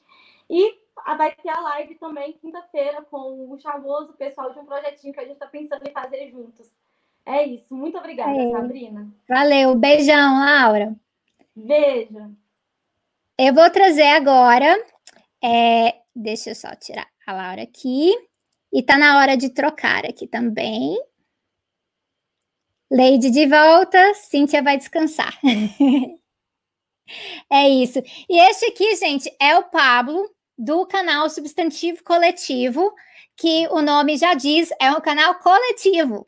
Então não é uma pessoa só, e o Pablo hoje chegou representando, né, Pablo? É isso aí, Sabrina, tá me ouvindo bem? Ouvindo bem. Ah, conta um pouquinho do projeto do Substantivo Coletivo para o pessoal que não conhece ainda. Conto. Uh, a gente está em, em, cinco pessoas hoje, são quatro pessoas que É, Calma aí, falei caiu rapidamente. Deixa eu voltar aqui. Tá bem. Pronto. Pronto. Beleza. Hoje, hoje a gente está em cinco pessoas, Sabrina. É, quatro pessoas que, que pensam na questão do roteiro. É, a gente está com três pessoas passando nos vídeos, que é eu, a Débora e o Sérgio. E o nosso processo ele é muito é coletivo mesmo. Cada um traz uma, um assunto, um tema que tenha pesquisado e a gente manda para revisão entre a gente mesmo, troca ideia e essa, e essa troca fortalece muito o nosso conteúdo, sabe?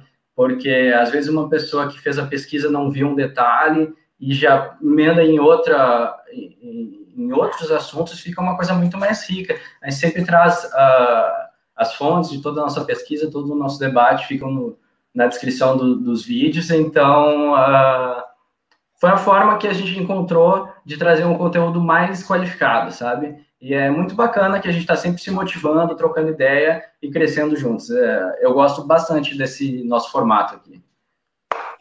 E tem, o pessoal tá mandando vários comentários aqui, o pessoal falando, ó, o pessoal gosta muito aqui do canal, então já veio um pessoal que já acompanha. Ah, inclusive, vocês colocaram lá no na, na hora da enquete lá para o pessoal votar, e foi super bem votado também. E tem algumas Sim. perguntas já. Se quiser dar uma olhada, Eu eu vou dar uma olhada, Sabrina, posso comentar um negócio antes? sim. Eu queria, eu queria começar te dando os parabéns aí por essa conquista, né? É, 300, 300 mil inscritos num canal marxista no YouTube é, nossa, recorde mundial, eu imagino. E, e lá dentro do nosso canal é unanimidade de admiração que a gente tem pelo teu trabalho, principalmente pela pessoa que tu é, sabe? Ah, eu, particularmente, acompanho o canal desde o à esquerda, quando Ó. o cenário quando o cenário era uma parede branca, tipo o do substantivo coletivo ainda é hoje. E, e, inclusive a esquerda que foi expropriado pelo, pelo canal do PT depois, né? Eu acho que o Lindbergh tá com a esquerda agora, não é, Lindbergh? É, eu tinha visto o Haddad falando lá É. também, mas é, eu acho que é isso aí. É isso, é copyleft. Coletivo, né? Sim. Muito obrigada, Eu- Pablo. Ó, você quer achar umas perguntas? Eu já achei umas aqui também. Eu, eu achei uma que eu gostaria de falar. Posso mandar aqui? Pode. Vocês acham que a esquerda precisa repensar a sua linguagem e torná-la mais acessível? É uma boa pergunta. Eu acho assim, é, quando a gente está falando de comunicação, é, de conversa, principalmente em conteúdo é, de orientação, de aula, enfim, como é que quiser chamar, troca de ideia, ela só faz sentido se o receptor estiver entendendo. Senão não é uma conversa, é um monólogo para a parede. Mas, ao mesmo tempo, também tem um. Olha só a dialética, eu quero fazer os dois lados da, minha- da pergunta. Ah, a hegemonia ideológica, ela está do lado de lá. Então, muitas das nossas palavras-chave do nosso entendimento, elas são é, intencionalmente é, falsificadas, né? Ah, os seus significados, para que elas justamente percam o seu conteúdo político. Então, é, tu estava falando mais cedo hoje na live ah, o quanto que a gente enfrenta fake news, né? Do, do próprio comunismo, do pensamento de, de esquerda radical, e o quanto que é difícil a gente começar a construir os nossos argumentos, é, porque primeiro a gente precisa desmontar o que existe de falso sobre a nossa realidade. É, Você não acha por aí também, Sabrina? Dá muito mais trabalho, né? Dá Essa é a muito mais questão. trabalho. É porque se a gente chegar aqui e inventar qualquer coisa e falar aquilo e não ser verdade, não ser verídico, eu não preciso aprofundar, eu posso falar. E aí a Uhum. pessoa que ouviu aquilo, se ela absorve aquilo, quem está fazendo o trabalho de marxista, eu tenho o trabalho de né, pegar tudo aquilo ali que foi enfiado, remover e preencher com outra coisa, mas sem fazer Exatamente. educação bancária, sem fazer aquela coisa de simplesmente toma aqui essa informação, você vai e recebe. O preencher com outra coisa é a pessoa indo e ela mesma criando aquele conhecimento junto. Exatamente. E algu- algumas coisas nem existe uma palavra para definir ah, essa realidade alternativa que a gente está tentando propor, né? O próprio sistema ele não vai expor as falhas de si mesmo, então assim não existe nem linguagem. Muitas vezes é, eu, eu acho que eu, que eu sou uma pessoa boa para falar sobre, sobre esse tipo de coisa, sobre linguagem acessível, porque eu sou formado em TI, né? Não tem nada a ver com, com, com a área de humanas, então o começo, ainda estou em estado de, estágio de aprendizado, mas principalmente o começo parecia grego para mim, sabe? Você precisa bater um pouquinho de cabeça, porque justamente são ideias novas, de totalmente anti-hegemônicas, né? Não é, não é, não é essa a linguagem que a gente está acostumado a ver no Jornal Nacional todos os dias, né? Uh, então, eu penso que, por um, por um lado, peraí, tem alguém tentando entrar aqui em casa. É, por um lado, a gente precisa sim é, aceitar essa comunicação para ser de forma mais simples possível. Eu acho que o substantivo coletivo faz isso, eu acho que o Tese 11 e todo mundo que está aqui hoje faz isso. A gente quer trazer debates uh, muito importantes da forma que mais pessoas possam entender o possível. Mas eu acho que a gente precisa bater o pé também em algumas, algumas coisas que são muito importantes para a gente, sabe? Uh, o que eu estava conversando com o pessoal do substantivo coletivo hoje, a gente está agora começando, vamos tentar fazer um podcast também. Esse é o ano do podcast, né? É. Todo ano. Né? e, e a direita, por ter esse monopólio da comunicação, eles conseguem entrar, às vezes, com pautas vazias de significado. Eu estou cortando? Não, tá tranquilo. Tá tranquilo? Tá. É, por exemplo, os debates anticorrupção, sabe? Como se alguém fosse a favor da corrupção. É, e eles entram com esse tipo de coisa, com essa linguagem que é fácil, mas porque ela é vazia de significado. E como eles têm um monopólio, eles conseguem é, trazer todo mundo para o campo deles. Então, assim, uma coisa que começa com o a, contrário à corrupção de repente está passando reforma da Previdência, reforma trabalhista, tem uma galera apoiando e não sabe exatamente por quê. Se a gente faz uh, uma linguagem que seja desse sentido, assim, a gente não consegue é, conversar com ninguém, por causa justamente do, do monopólio de lá. Faz sentido? Faz sentido. A questão é, é, é uma coisa assim muito de estrutura, né? Muitas vezes o pessoal fala assim: ah, olha só, a Anitta tá falando para milhões, porque a linguagem Exato. é mais acessível. Não é simplesmente uma questão dessa, ela já tinha os milhões. Exato. então, tem muita gente trabalhando com níveis diferentes de linguagem. Então, quem está fazendo algo mais de agitação, quem está fazendo mais propaganda, quem está fazendo mais formação política, quem está fazendo mais comentário sobre a conjuntura, mas uhum. isso não é o que fala assim, ah, agora vou ter 11 milhões, ou algo assim. Então, crescer organicamente com isso é, envolve um, um trabalho mútuo, o comunicador e a pessoa que está do outro lado também. E construindo. Eu, quando recebo comentários sobre Sabrina, esse seu vídeo, ó, achei difícil. Isso é importante para eu saber. Claro. Daí eu vou trabalhar para ver o que, que eu poderia ter feito diferente para eu não fazer isso de novo na próxima vez. Então é essa troca, né? E, e, às vezes até faz sentido que seja difícil, né? De repente é um tema difícil mesmo.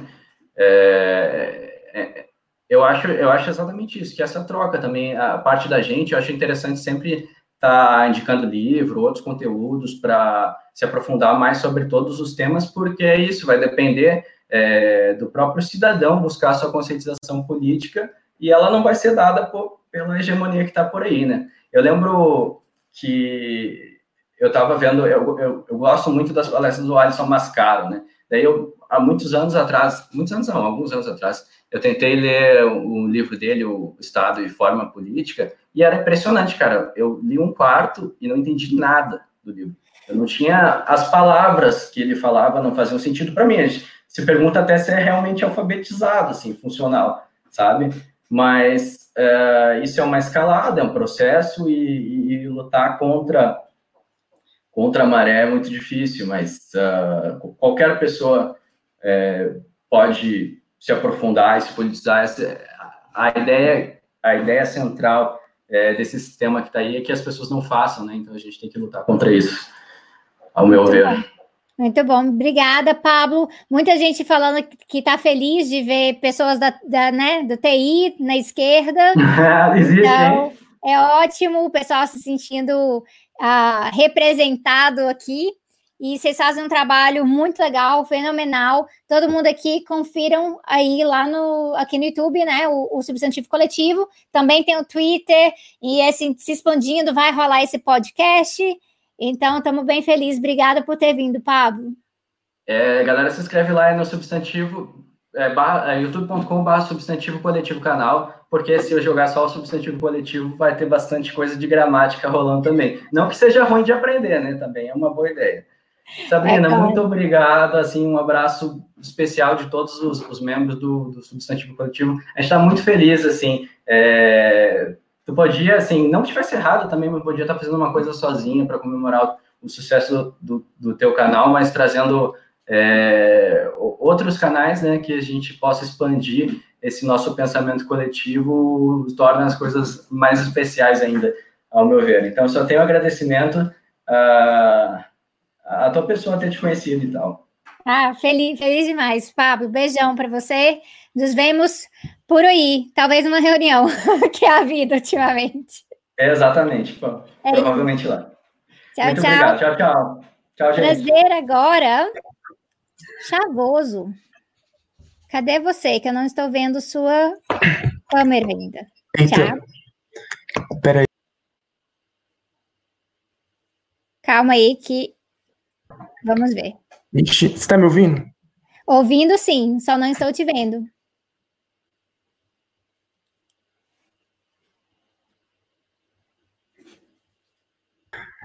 Peraí. Não. E agora? Ixi, lascou, gente. Não, sai, sai do link e volta de novo. Tipo, fecha e coloca de novo e aí a, coloca para acessar a câmera. Eu vou entrar pelo celular, porque eu tô tentando pelo notebook e parece que não tá indo. Faz isso. Então, eu vou fazer o seguinte: eu vou chamar. Eu vou chamar quem já está aqui e vou pular a fila enquanto você pega o celular, tá bom? Tá bom. Então, tá bom. Então, enquanto Chavoso se organiza ali, vai entrar. Meu bem, vou falar com você, Rita. Tá pronta? Sempre. Aqui. Oi? Oi, meu anjo, minha lindeza, minha amiga querida, minha professora, como é que você tá? Saudades. Saudades. Faz Nossa, tempo mor morrendo. Morrendo. Para quem, pra quem tá em casa e não sabe, Sabrina sentou nessa banqueta que estou sentada aqui. Desde então é a banqueta Tese 11. É verdade, você me, você me, me deu água para beber, porque eu fui esquecendo de beber água. Eu lembro desse dia. Cristã, né, amores? Dai água a quem tem sede. É, eu aprendi com Jesus Cristo. Então, eu preciso apresentar essa pessoa, vou apresentar, né? Porque senão fica feio. Você, mas vocês já conhecem. A Rita Von Hunt, muito, muito conhecida aqui no YouTube por fazer um trabalho de agitação, conteúdo cada vez mais ecossocialista, trazendo mais essas temáticas. A drag, maravilhosa, a, feita por Guilherme Terreri, uh, que traz todo esse conteúdo sobre literatura, cultura, coisas que eu aprendo muito porque não é bem minha área, então aprendo muito assistindo ao canal. Uh, mais, de mais de meio milhão de inscritos no YouTube hoje em dia, né? A gente chegou a 550 e alguma coisa. 55, é 56. É, eu, eu ainda não acredito, ainda tô meio assim, eita, mas agora que você tá com 300, eu já tô acreditando.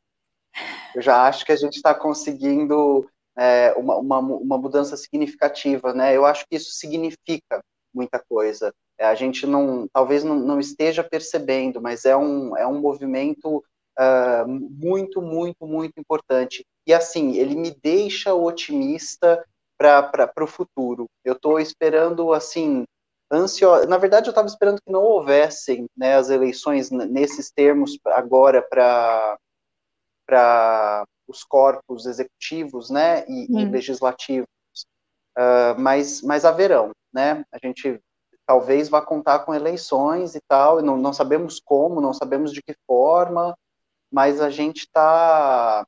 Eu, eu, eu, tenho ficado esperançosa, não sei se essa esperança ainda é ilusória. Mas eu penso assim, ainda mais porque você trabalha também na área do entretenimento, né? Então, isso, isso acaba esticando para um outro lado que atrai pessoas de uma forma que às vezes não chegariam, assim, tipo, não chegariam no Tese 11, logo de cara, mas chegam na Rita. Eu, essa semana eu compartilhei com Sabrina uma imagem que fez, me fez rir muito, acho que fez Sabrina rir bastante também, que era o tempero drag abrindo porta pra, ó, portas para drogas mais pesadas. E aí era uma foto do canal da tese do, do, da Sabrina, né, do Tese 11.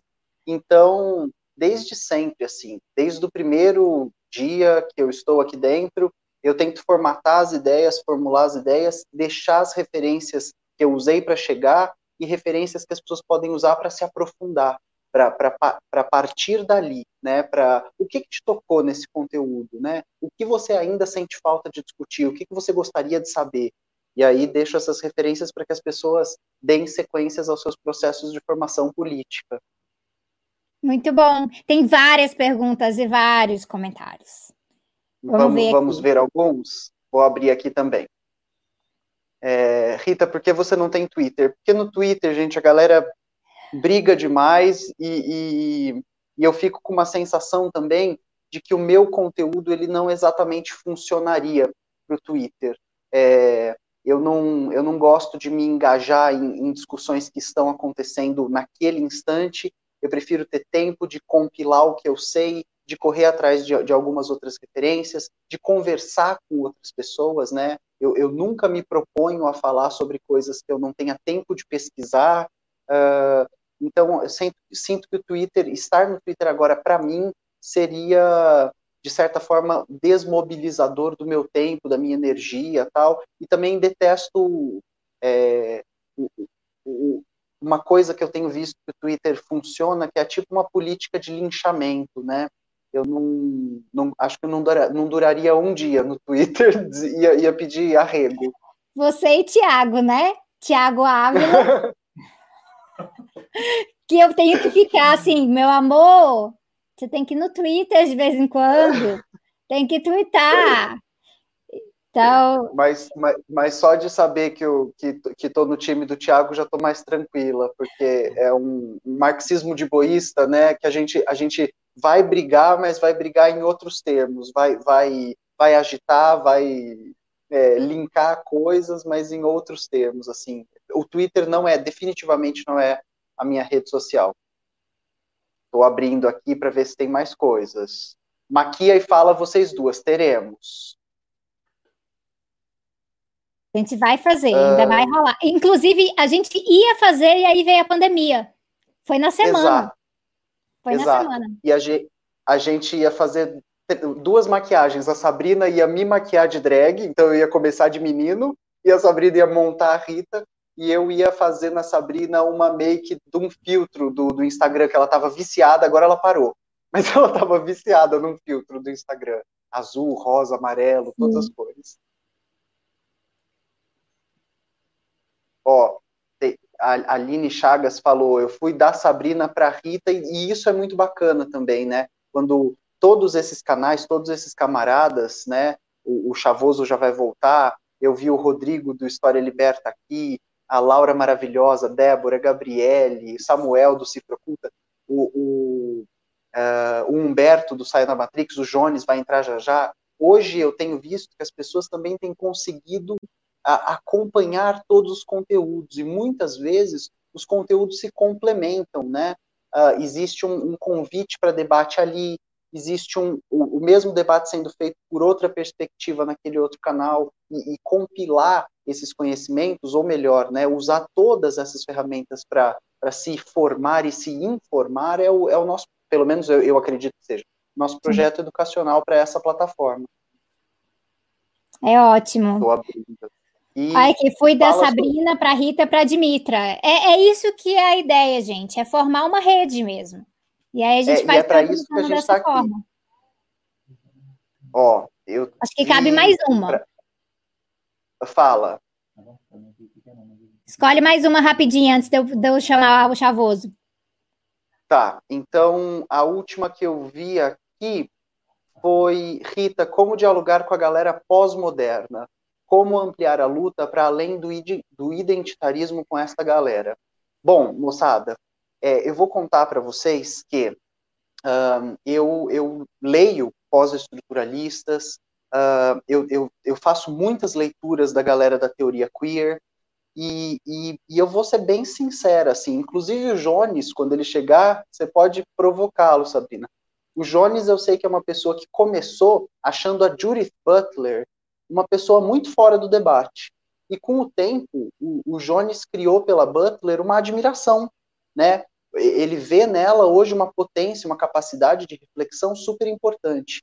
É, eu, eu também parto do pressuposto de que a maioria das pessoas não, não, não pode, ou melhor, não está pronta, não está preparada para debater em termos de estruturalismo, pós-estruturalismo, é, pós-modernismo, é, porque essa, essas escolas de pensamento elas não são acessíveis a todo mundo. Elas se tornam, vão se tornando acessíveis através de uma jornada acadêmica, que a gente sabe aqui no Brasil não é para a maioria da população.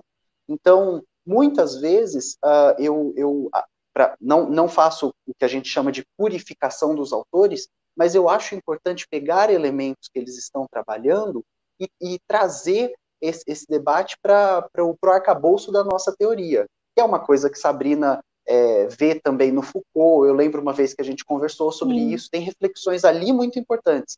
É Até um o Bourdieu, né? O, um texto que eu estava comentando, sim.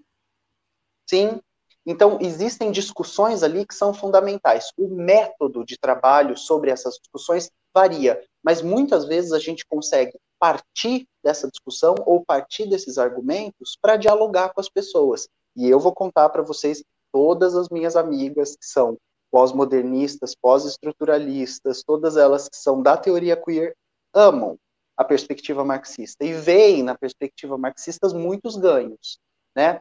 Inclusive, aqui eu falei da Judith Butler, mas o Paul Preciado tem aquele texto super famoso dele, o Manifesto Contrasexual. E, e o Manifesto Contrasexual é uma brincadeira com o manifesto do Partido Comunista. A então, Débora está é lendo, comenta o tempo inteiro. Pois é, pois é. Então, eu, eu sempre acho que a gente pode uh, traçar essas pontes, fazer os paralelos e, e fazer ganhos a partir daí falar, ó, esse autor está trabalhando dessa forma e esse dessa. O que, que será que a gente pode uh, é, pôr em diálogo dessas duas visões de mundo? Muito bom. Agora eu tenho que passar para frente, porque tem muita gente ainda hoje, mas todo Vai mundo lá, conheçam o Tempero Drag, que é o canal da Rita, que também é muito ativa no Instagram. Muito, Sim, tá sempre postando tô... stories. Estou no Instagram, eu posto notícia todo dia, eu posto texto, é, eu, eu reposto conteúdo de todos os camaradas que estão aqui e, e acompanhem é, esses canais que Sabrina compilou em uma live, porque isso aqui é como se fosse a bibliografia para uma formação política, né? É maravilhoso, Sabrina. Parabéns pelo seu trabalho. Muito obrigada, meu bem. Beijão, nos falamos. Gosto muito de você. Beijo, manda beijo para Tiago. Mando também, tá aqui, já, já recebeu. E agora outro Thiago que é o Thiago. Agora sim. Agora sim. Ai, que vergonha, gente. Ah, vergonha, não sei do que. Nossa, mano. Primeira vez a gente se vendo assim ao vivo, né? A gente só conversava sim. lá pelas mensagens. A gente só conversa por texto. É, ai, que da hora. Não, primeiramente quero agradecer demais aqui por esse espaço e e parabenizar aí pelos 300 mil inscritos, né? Fico muito feliz de ver um youtuber marxista crescendo. E, mais uma vez, agradecer pelo espaço. eu tô nervoso pra caralho. Eu nunca imaginei que eu ia estar aqui, mano, no seu canal, mano. Tipo, há poucos meses atrás eu via você, a Rita, o Jones como pessoas super distantes assim de mim, né? Em quem eu me inspirava muito, em quem eu, com quem eu aprendia muito, né? E hoje eu tô na mesma live que vocês, é muito surreal para mim. Então eu fico muito feliz, agradeço de verdade. E para todo mundo que votou em mim lá também, que me indicou, né? Só agradece. E aqui no chat, meu Deus, você é muito amada, muito. Ai, tá? E bom. tem assim, altos pretendentes também. Ai, meu Deus. Muitas mensagens, pessoal muito feliz, todo mundo falando que você é, é crush deles. Então, Valeu, muito gente. massa, muito massa. Para quem não conhece, Tiago Torres ficou famoso por conta de uma matéria, né? Então, para falar a verdade, eu fiquei famoso primeiro, famoso primeiro por causa de um texto que eu escrevi. Aliás, acho melhor me apresentar um pouquinho antes, Se porque apresenta. senão vai ficar meio vago. É, eu, meu nome é Tiago, né? Como está sendo falado, eu tenho 20 anos, eu nasci e cresci na Brasilândia, na periferia da Zona Norte de São Paulo. Vocês devem ter ouvido falar, porque infelizmente é o lugar que está com a maior quantidade de casos de coronavírus, né? Mas enfim. Aí na adolescência eu mudei aqui para Guarulhos, onde eu moro até hoje, e consegui passar na USP, é, mesmo estudando em escola pública a vida inteira, morando em periferia, etc. E, enfim, né? Aí vocês devem imaginar o choque de realidade que é para alguém como eu estudar na universidade tão elitizada como a USP. E aí um dia eu fiz uma, eu fiz um texto só para desabafar sobre isso no meu Facebook, né? Porque eu uso bastante Facebook, eu fiz um texto, desabafei lá, e o texto viralizou. E aí um jornalista chamado Jefferson Delgado, ele me convidou para dar uma entrevista para ele, né? E lá no título da entrevista ele colocou é, um chavoso na universidade pública. Chavoso, para quem não sabe, né, é o nome do, desse estilo de funkeiro que, que a gente tem aqui em São Paulo, né? Eu, eu sei que outros lugares não usam muito essa palavra, mas enfim. E aí eu fiquei meio conhecido por causa disso, né? E aí eu, o pessoal falou, faz um canal, faz um canal, faz um canal. Eu acabei fazendo um canal em agosto do ano passado, então tá quase completando um ano também.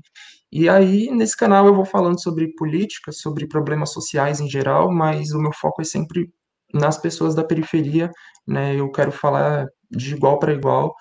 Então, estou abordando esses temas. Ultimamente, por exemplo, eu estou fazendo uma série de vídeos analisando o álbum dos Racionais, Sobrevivendo no Inferno, porque eu acho que o rap tem um potencial muito grande de politizar pessoa, as pessoas da periferia, então eu estou explorando muito isso, fazendo, obviamente, uma análise marxista do álbum, né, enquanto um sociólogo em formação também, porque eu não falei, mas eu, eu estudo ciências sociais na USP, e dou palestras em escola pública também, né, eu comecei a ser chamado para dar palestras para falar sobre o vestibular, sobre a importância do estudo, né, então, eu rodei várias escolas da, das periferias de São Paulo ao longo do ano passado, dando palestras, e estou sentindo falta disso agora com a pandemia, mas depois passar a pandemia eu espero voltar, porque é um trabalho muito da hora. Dei palestra de Fundação Casa também, tipo, é muito da hora ter esse contato, né? Enfim, é isso. Eu falo e, demais, se deixar, eu vou parar aqui. Faz stories muito bons no Instagram também, sempre respondendo as perguntas. Eu sempre vejo, Obrigado. você sempre tá com uma caixinha aberta respondendo perguntas. Sim. Sim. Eu gosto muito de falar, então, se deixa, que eu acabei de falar, se deixar eu falar, eu falo sem parar. Então, eu fico pedindo pro pessoal me mandar perguntas para eu ficar respondendo lá. Falando em pergunta, tem um monte aqui. É. Onde que eu vejo? Porque aqui não tá aparecendo nada para mim. Tá, então eu vou ler algumas para vocês. É porque você tá no celular, né? Então, não, eu tô tem... no notebook. Tá? Eu consegui conectar no abre, notebook. Abre do ladinho, tá? Comments. Ah, comments. é live comments, né? É que eu tô no, no priv... chat privado. Achei. Isso. Tá. E aí, eu escolho uma ou você vai escolher? Como é que Não, funciona? Não, você escolhe. Sobe aí e vê o que tem. Tem muita coisa. Como te... Eu vou ver a primeira que apareceu aqui. Ixi, já sumiu. É muito verdade. Eu fui lá e sumiu. Ai, meu Deus, e agora? É, fala um pouco do processo de fazer construir formação política na periferia e o papel do rap nessa questão. É, faz, construir formação política na periferia, né? Em primeiro lugar, entender que já existem pessoas fazendo isso, por mais que não seja uma proporção muito grande, né? Existem alguns coletivos, algumas organizações nas periferias, inclusive explorando rap, né? Grupos de rap, de batalha de rap. Então é o que eu sempre falo, né? Porque eu, como eu tô na USP, é um lugar cheio de gente de classe média e rico, né? O pessoal tem muito esse fetiche pelas pessoas da periferia de querer fazer trabalho de base na periferia, que é importante, uhum. óbvio, mas não dessa forma fetichizada, tá ligado? Então eu sempre falo pro pessoal, gente, você não vai, é igual falaram aqui, não lembro quem foi, né? Vamos chegar com essa visão jesuítica de quem vai levar o esclarecimento, né? Você se inserir nesses grupos que já existem ou ajudadores a criar outros, né? E explorar é, os próprios debates que já existem ali entre os moradores e só expandir e ajudar no trabalho que está sendo feito. Não achar que você vai inovar e criar uma coisa totalmente. Eu estou falando muito rápido, coitada da tradutora, desculpa. é, enfim, e, e, o rap tem um papel muito importante nisso, como eu falei, né? Porque ele traz uma politização muito grande, reflexão sobre a nossa realidade, ele toca na nossa no nosso raciocínio, no nosso sentimento enquanto um sujeito periférico, né? Então, é foda demais, mano. Enfim, né? Podia falar mais, mas eu quero ver outras perguntas. Deixa eu ver. O foda é que elas estão sumindo, eu não consigo ver. Tem que, tem que ir com, com flow. Tá, deixa eu ver. Você acha que rappers com visibilidade criarem brigas dentro do cenário musical, ofuscando a importância de se manifestar em momentos com o que vivemos, é danoso ao rap brasileiro?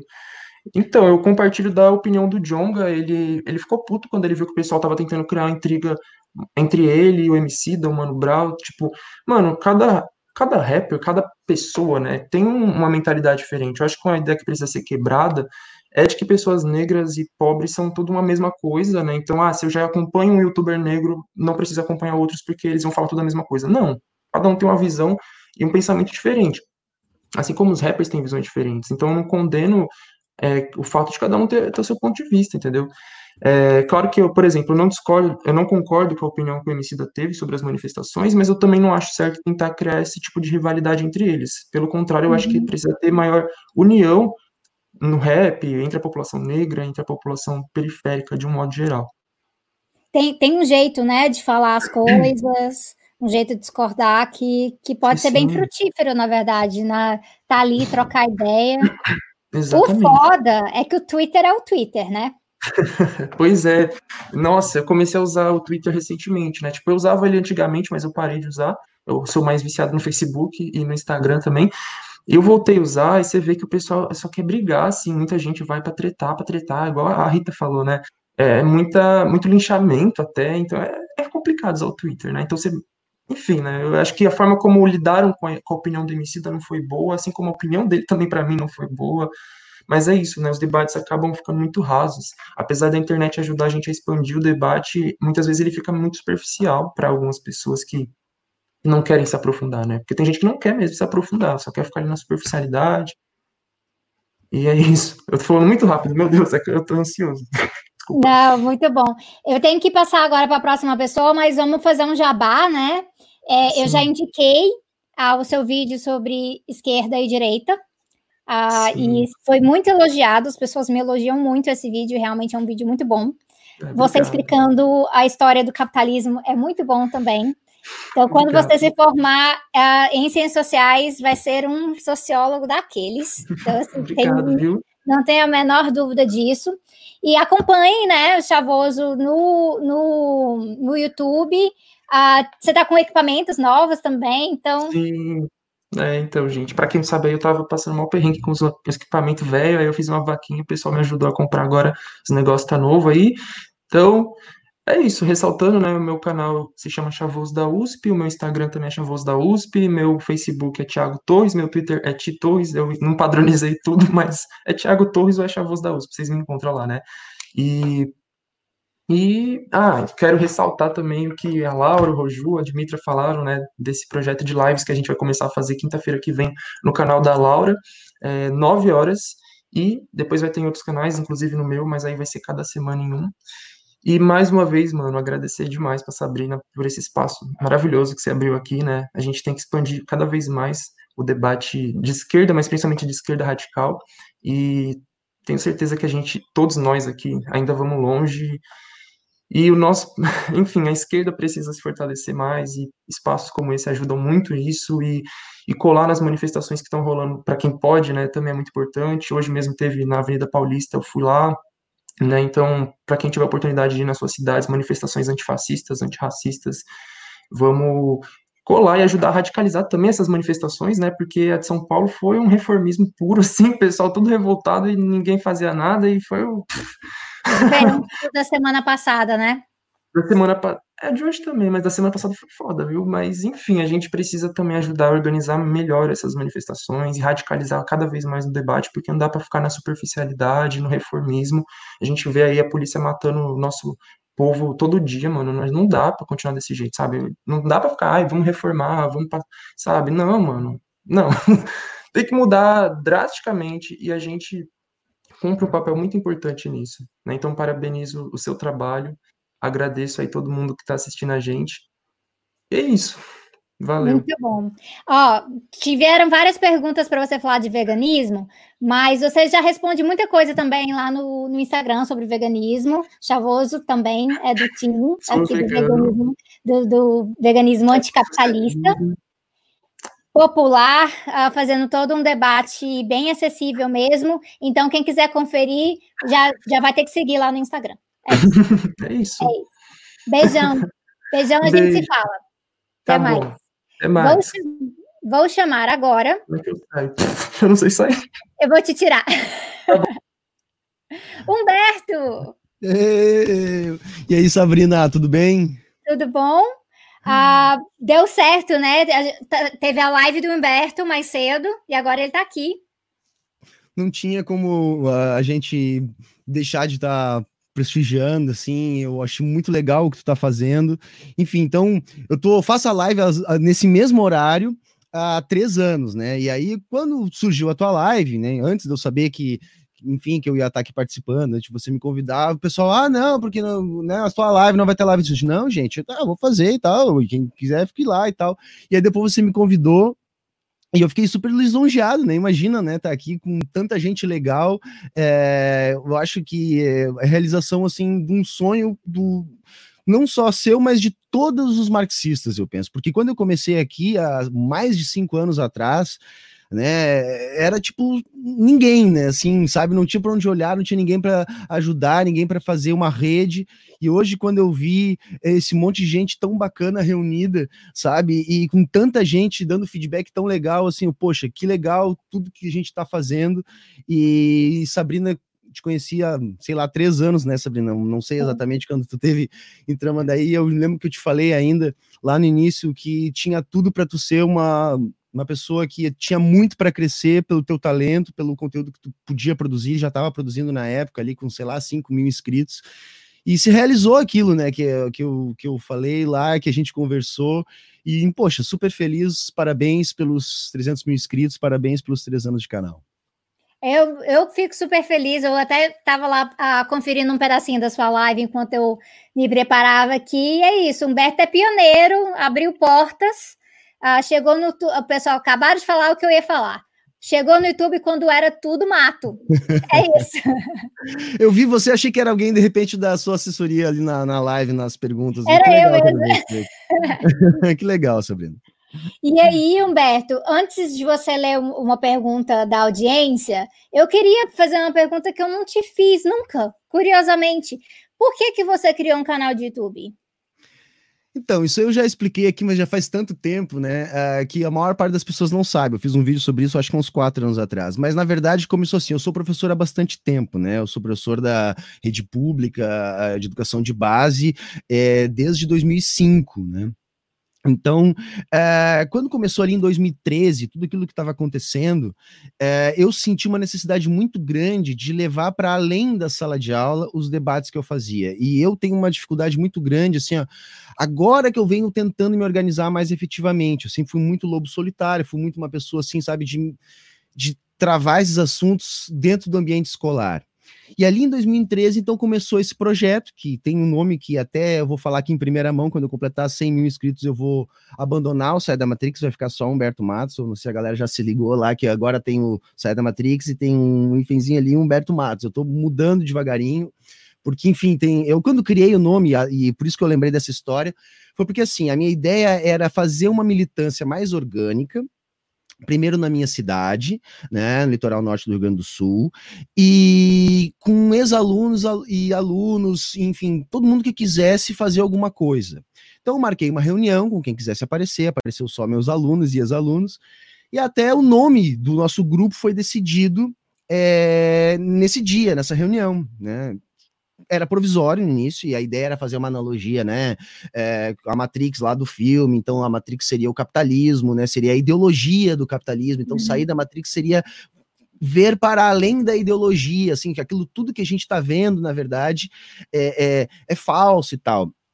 E aí nós fizemos várias coisas, era para fazer reuniões e fazer algumas coisas a nível local. Só que jovem, do segundo, terceiro ano do ensino médio, é muito efêmero. E a galera, no fim, cada um foi para um lado, Hum. Na cidade que eu morava, né, que eu não tô mais em Tramandaí, era uma cidade do litoral que tinha uma que tem uma característica que é a seguinte, a galera vai embora da cidade para estudar, sabe? Quando chega, termina o ensino médio, vai embora para poder fazer faculdade. Então essa galera se dispersou de tudo que a gente bolou para fazer. A única coisa que acabou dando certo foram os vídeos pro YouTube, que acabou ter um pouco mais de visual. E aí ficou, sabe? Foi ficando, foi ficando. E, e eu não sabia editar, não sabia falar na frente da câmera, não sabia nada, né? E eu sou uma pessoa que eu não sou da academia, né, Sabrina? Assim, eu não tenho assim uma tradição na academia, então eu não tenho assim uma orientação, nunca trabalhei com orientação. Eu leio pra caramba já há muito tempo, sabe? Só que geralmente quando a gente faz uma, uma eu, por exemplo, fiz só especialização, né? Mas quando a gente continua na, na academia, a gente aprende aquela coisa do orientador da linha de pesquisa, sabe? Ah, eu vou seguir essa linha. E aí tu vai desenrolando um novelo. E eu, como não tive isso, eu fiz muita salada de frutas e faço ainda, sabe, de autores, de coisas assim, porque eu simplesmente vou lendo porque eu senti essa necessidade de colocar as coisas aqui na internet, porque era, não tinha nenhuma voz de esquerda, né? A, a, a direita tomou conta disso aqui, e a única coisa que eu disse, nossa, a gente precisa ocupar esse espaço também, né? A, a, esquerda é muito forte na academia, aquela coisa toda, mas a gente precisava ocupar isso aqui também. Mas enfim, né? Eu falo pra caramba, você me corta, tá, Sabrina? Mas enfim. Não, é, é... não mas é, é isso, e assim, acaba que para quem vai chegando depois, é sempre um pouquinho mais fácil, porque você pode ter alguém para pegar dicas, uh, tem alguém para falar, nossa, hoje deu vontade de desistir.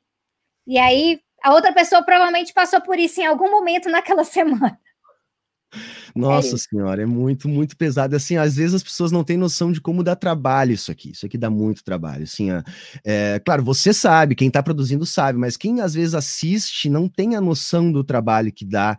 Porque a gente, né, por exemplo, eu tenho quase 40 anos, eu tenho duas filhas, eu tenho uma companheira, né? É, é, eu, a gente tem que ter uma vida inteira para tocar, e aí você tem que ler, tem que fazer roteiro, tem que escrever, tem que produzir. Eu estou fazendo um livro também, né? Já tá tudo certinho uhum. lá, com a autonomia vai sair. Enfim, era para ser esse ano ainda, mas eu acho que a função da pandemia vai ficar para o início do ano que vem também, mas a vai sair. A literária publica eu, Jones, você, então, né, desse, fazendo a filinha. É, mas que bom, né, Sabrina? Que legal, que né? Bom, é. Sinal que assim, ó, porque sinal que, assim, ó, que tá vendendo, sinal que as pessoas estão tendo interesse. E a gente está de alguma maneira, renovando o marxismo e tem muita gente torcendo o nariz pra gente, né, Sabrina? Esse é o ponto. A galera torce o nariz. É, é porque, poxa, é difícil, e é difícil, assim, ó, tipo, você que está conseguindo, que é uma das coisas que eu queria te dizer aqui, te dar os parabéns. É muito difícil, Sabrina, conseguir espaço entre os liberais, sobretudo na grande mídia. Né, toda o bafo que aconteceu aí, que o Jones levantou a, a bola lá a, a, no Twitter, né? Escancarou isso. E eu tenho dito isso nas minhas lives lá domingo. Todo domingo, 21 horas, eu faço live. Eu tenho dito isso, gente, nós temos que pegar isso como um momento para aproveitar para dizer para as pessoas. Olha só, isso porque é muito fácil ser democrata da boca para fora, mas não dá espaço, jamais o marxista tem espaço. Então, o espaço, a janela que você está abrindo para todos nós, é algo que é uma semente que daqui a 10 anos nós vamos ter a dimensão dela. Hoje, eu, você, eu acho que a gente já tem, muita gente aqui que está nos assistindo tem. Mas é assim, ó, porque eles vão ter que nos engolir. Eles vão ter que engolir Sabrina Fernandes no Roda Viva. Eles vão ter que engolir o Jones Manuel. Entendeu? Vão ter que engolir porque vão pedir, vai ser trend topic, e não vão ter como, sabe? Só que o marxista só vai, só vai aparecer quando ele tiver obrigação de engolir a gente, saca?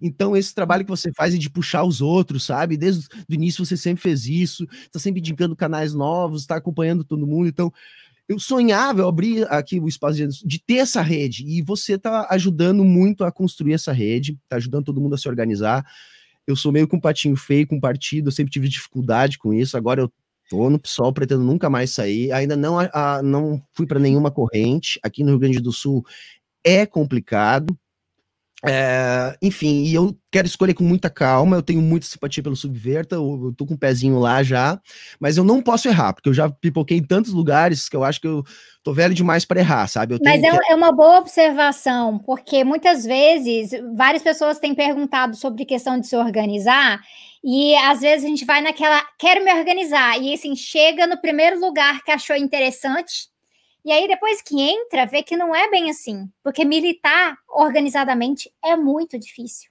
É muito difícil. É, às vezes, fazer reunião de 10 horas para debater um ponto para ver se a gente chega a algum tipo de consenso sobre aquilo ali. E porque a gente quer fazer uma construção democrática, e isso dá trabalho, isso dá muito trabalho. Então, sempre que vocês foram, o pessoal às vezes manda assim, Estou em dúvida entre essa organização, essa organização e essa organização. Me ajuda? Eu falei, não é comigo. Você tem que ir lá, você tem que conversar com as pessoas de cada uma, ah, fazer pergunta, ir atrás da perspectiva, e aí você decidir, e aí, quando entrar, se comprometer. Porque também não pode ser essa coisa de assim, entrou, tá tudo ótimo, e discordei, vou embora, tô saindo daqui. Aí faz aquela carta falando que tá saindo, e aí já vai para outra e vira turismo, né? Aí claro, vira eu turismo. Não, eu não posso mais me dar o luxo de, de errar, né? Porque assim, eu não tenho uma tradição de organização. Como eu disse assim, ó, eu conheci o marxismo só é, na universidade, né? Quando eu cheguei lá, isso eu até comentei no evento lá da Boitempo, São Paulo. E dali eu comecei a dar aula muito cedo. No quinto período da faculdade eu estava dando aula, sabe? Estava numa escola pública dando aula. Então não tem uma tradição de organização. E, só que, claro, a gente fala isso muito, porque a gente lê essas coisas, né? Então, eu, eu sempre acho que a gente fala, faz muito mais pelo exemplo do que pela palavra. Então, eu venho buscando me organizar. Eu fiz uma tentativa inicial de organização, frustrada, por uma questão bem local. Já era para eu estar organizado em Porto Alegre, enfim, a pandemia atrasou inclusive isso, mas eu acredito que assim que eu conseguir passar tudo isso, eu vou estar assim organizado em Porto Alegre e aí eu vou construir sim no pessoal e aí vou ver se se no subverto ou se alguma outra corrente que eu tenha a, a afinidade. Muito bom. Vamos olhar umas perguntas aqui? Vamos, claro, claro, vamos olhar. Você viu alguma? Porque eu não vi, eu estava conversando aqui com você, não vi se tinha alguma interessante. É... Vamos olhar aqui.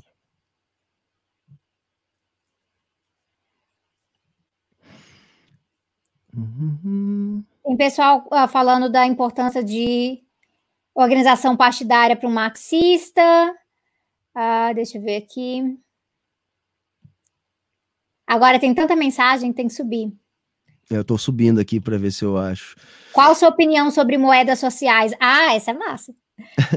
o pessoal me fala muito sobre isso, porque as pessoas, porque eu falo muito em moeda, né, é, Sabrina, mas eu nunca estudei moeda social, porque eu falo da moeda, na verdade, eu vejo moeda como um instrumento de poder do Estado e o Estado como um instrumento de poder da burguesia.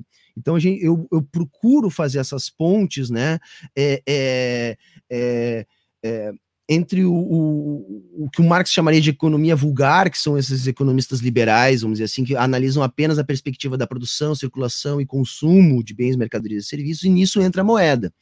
Então, como eu falo muito nisso, eu acabo, às vezes, uh, abordando muito uh, política desenvolvimentista ou, ou teoria monetária moderna, o pessoal me faz muito essa pergunta de moeda social eu não tenho uma leitura para falar com propriedade. O pouco que eu já vi sobre isso me parece muito interessante. Por quê? Porque é uma maneira de burlar esse sistema que é justamente essa, esse, esse fato da moeda ser um instrumento de dominação do Estado e o Estado um instrumento da burguesia. Então, né, é, quando você consegue fazer esse tipo de organização, onde envolve é, moeda social, eu acho que é, é, é, bacana, sabe? Mas eu, eu sinto não ter mais propriedade para falar sobre isso, é, porque as pessoas já, já vi essa pergunta duas ou três vezes aparecendo uh, nas lives, mas assim, eu vejo com muita simpatia, é, mas não é o que eu estudo sobre moeda, porque eu estudo mais essa relação de poder que existe na moeda, né? As pessoas acham que eu defendo o sistema monetário, sabe, Sabrina, quando eu estou às vezes explicando essas coisas.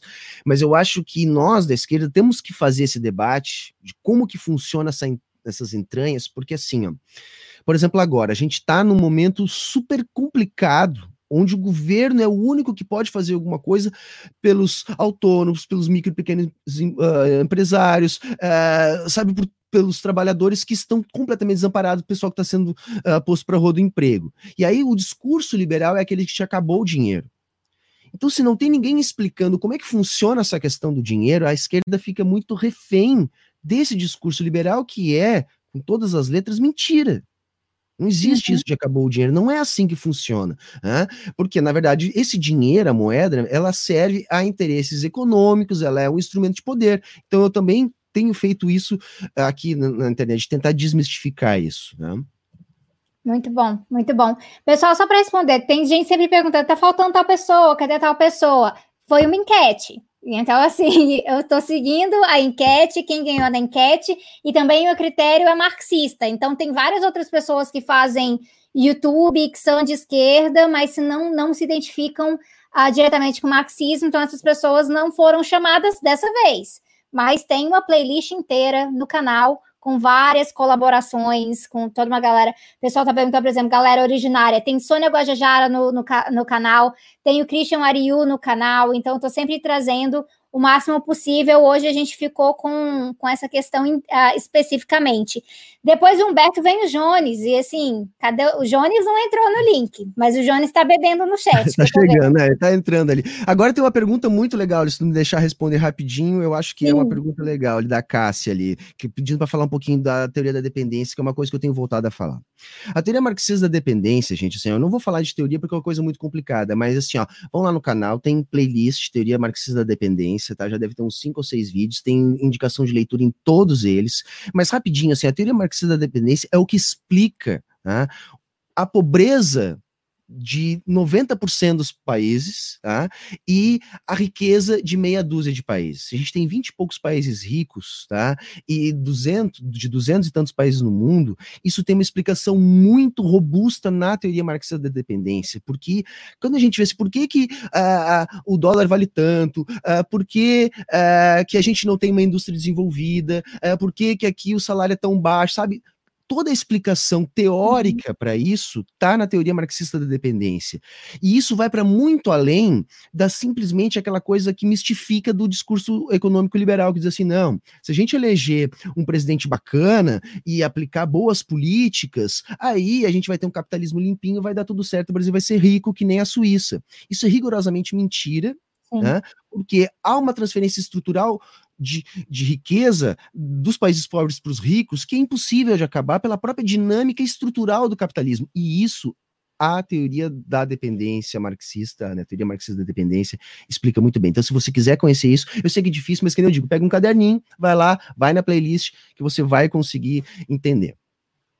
Muito bom. Ótima pergunta. E o Humberto uh, é quem mais faz vídeo que da nossa turma, quem mais faz vídeo tratando de questões econômicas.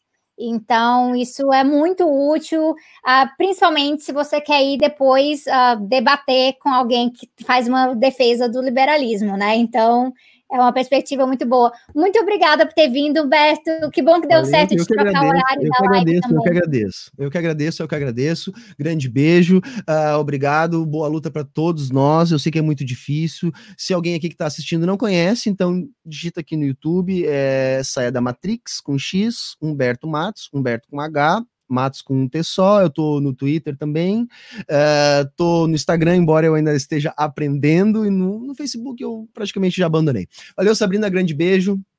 Valeu, uh, uh, Era isso, espero que o Jones já esteja aí, apostos. Chegou, chegou. Tá fumando, eu não acredito nisso. Não, apaguei o cigarro agora.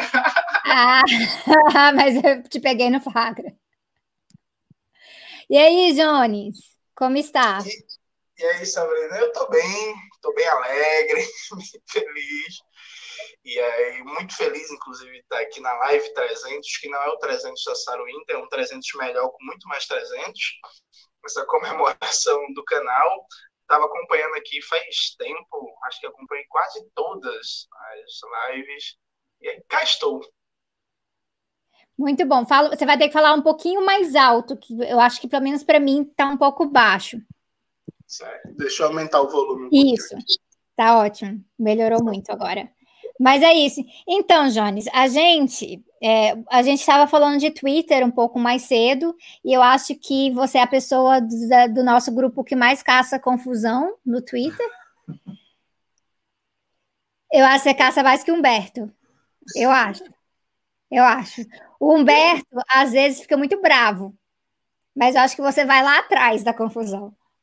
Eu sou apenas um defensor da verdade, porque, como diria João alguma coisa, conheça a verdade e ela vos libertará. Aí eu estou o quê? Defendendo a verdade, né? E os liberais aí ficam mentindo aí, pós-modernos, reacionários. Aí, infelizmente, a gente tem que dar uma porradinha de leve, né? Mas, Mas é aí... isso. Para quem não sabe, o Jones também estava aqui no YouTube antes de mim. Então, estava Humberto, estava o Jones depois que eu entrei. Então, eu já conhecia o trabalho dos dois. Só que hoje o Jones está assim, com aquela frequência da hora, né? Melhorou muito. E isso tem a ver com o fato que, assim, o Jones insiste em não aprender a usar o Instagram direito. Agora que está usando figurinha no WhatsApp direito. Então, demorou um pouco. Demorou um pouco. Mas está andando um pouco. Vamos olhar, vamos olhar os comentários aqui. Ah, já então, vou avisando que eu acho que todo mundo conhece. Oi? Eu consigo ver esses comentários, não. Você está no celular? O Jones acabou de se tirar da live. Eu não acredito nisso. Ai, gente. A pessoa bebeu tanta cerveja antes de começar a live que dá. Esse é o comentário do Pedro. É exatamente isso. Ah, eu fui. Oi, tudo eu bom? Fui, fui tentar, eu fui tentar olhar os comentários e saiu aqui. Eu tô no celular. Tá, eu, eu vou puxando uns comentários então para você, pode ser? Pode ser. Um deles é Jones, não bebe, pode derrubar a live. Tá bom. tá bom. É, tem pergunta para o Jones se é proveitoso para um estudante de direito, começando no marxismo, ler Pachucanes ou buscar outras leituras mais básicas antes?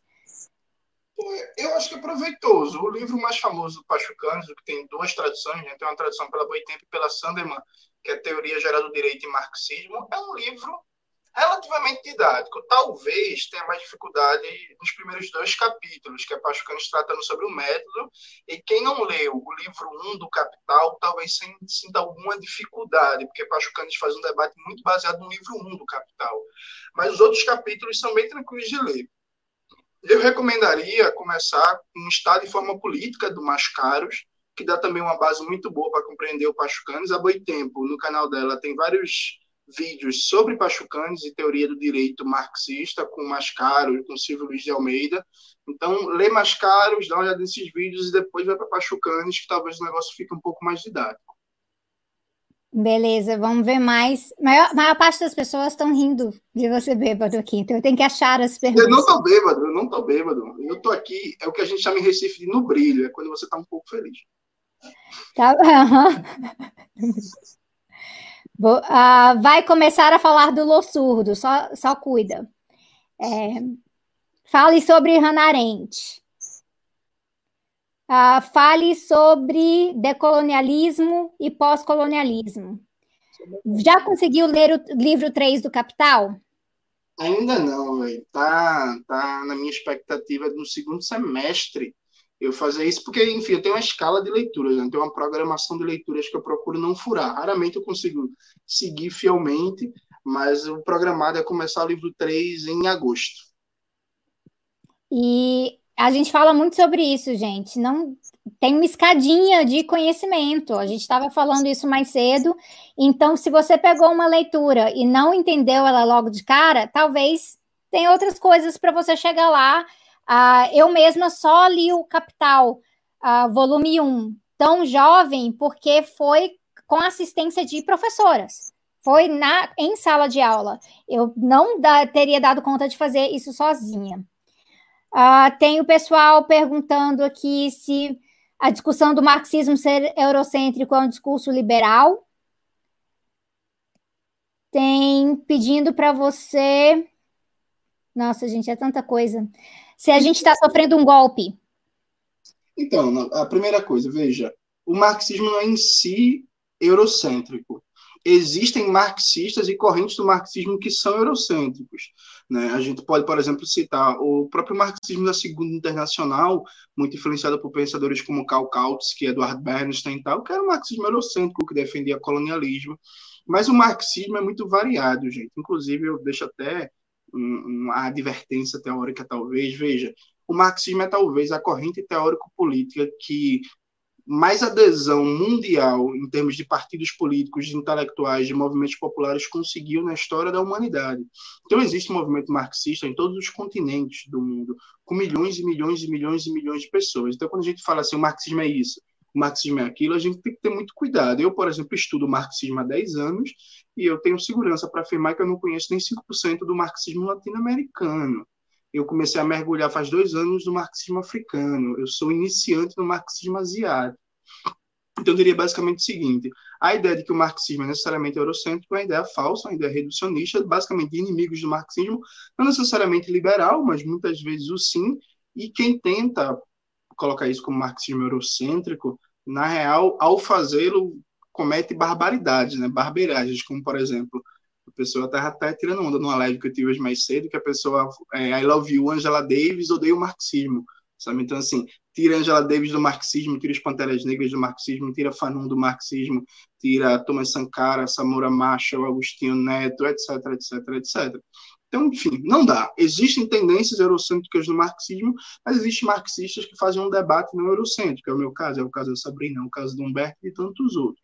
Sobre o golpe, veja, eu diria que pensar a política brasileira em modelo de golpe é algo equivocado. Eu acho que um dos grandes problemas é que a gente está muito preso ao paradigma do golpe de 64.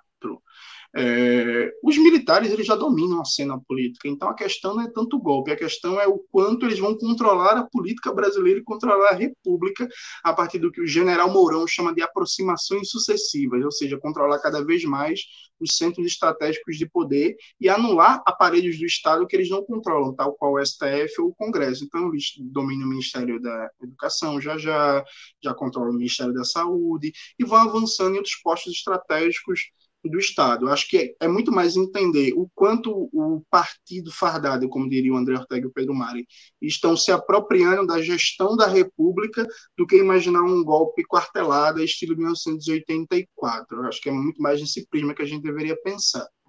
E repare que é... eu não estou né? dando respostas não, aí bem falou, falou muito eloquentemente, olha só, tá vendo? É, o pessoal falando para falar do, do Che, o aniversário do Che, que é hoje, e hoje é aniversário do Mariátegui também.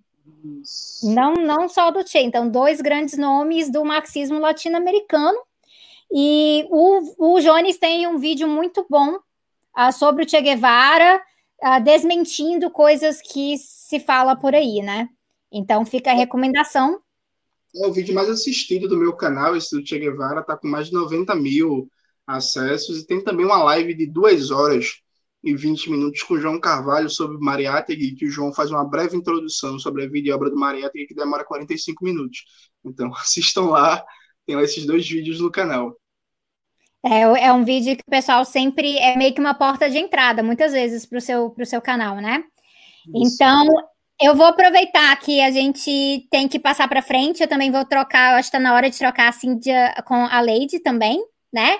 E aí passar para frente, porque a nossa live acabou se estendendo, mas todo mundo, ó, tem, tem live minha com o Jones na mídia Ninja, tem vídeo da gente junto nos dois canais, a gente está sempre interagindo, então é o que não falta é conteúdo de Sabrina e Jones, a internet afora.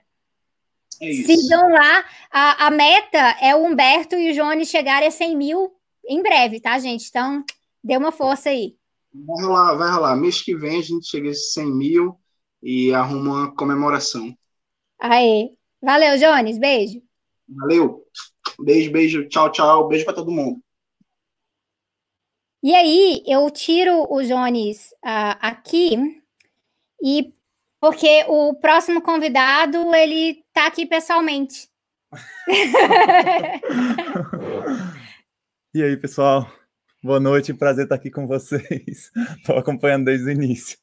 Então, porque assim, no caso, não a gente mora junto, né? Então, esse é o detalhe. Quem não conhece ainda, este é o Thiago Ávila, meu companheiro, que tem um canal chamado Bem Vivendo. E aí, fala um pouco, meu amor. Bom, pessoal, um prazer imenso estar aqui com vocês, trocando essa ideia nessa plenária imensa aí desses tempos de Covid muito massa mesmo. Bem Vivendo é um, um cantinho ali que a gente criou para trocar ideias sobre uma sociedade livre da exploração, livre de todas as opressões, livre também da destruição do planeta. Essa tal dessa sociedade do bem viver que a gente alcança tendo o ecossocialismo como horizonte estratégico. Enfim, é um trabalhozinho ali de formiguinha para colaborar com os vários outros trabalhos que a gente faz. É, ainda apanhando aí da disciplina, fui bem intimado aqui por guerreiras, guerreiros, principalmente a Sabrina, para produzir conteúdo. O pessoal falava que eu falava muito pouco das coisas que a gente faz e, enfim, estou me disciplinando. Tamo junto. Prazer estar com vocês.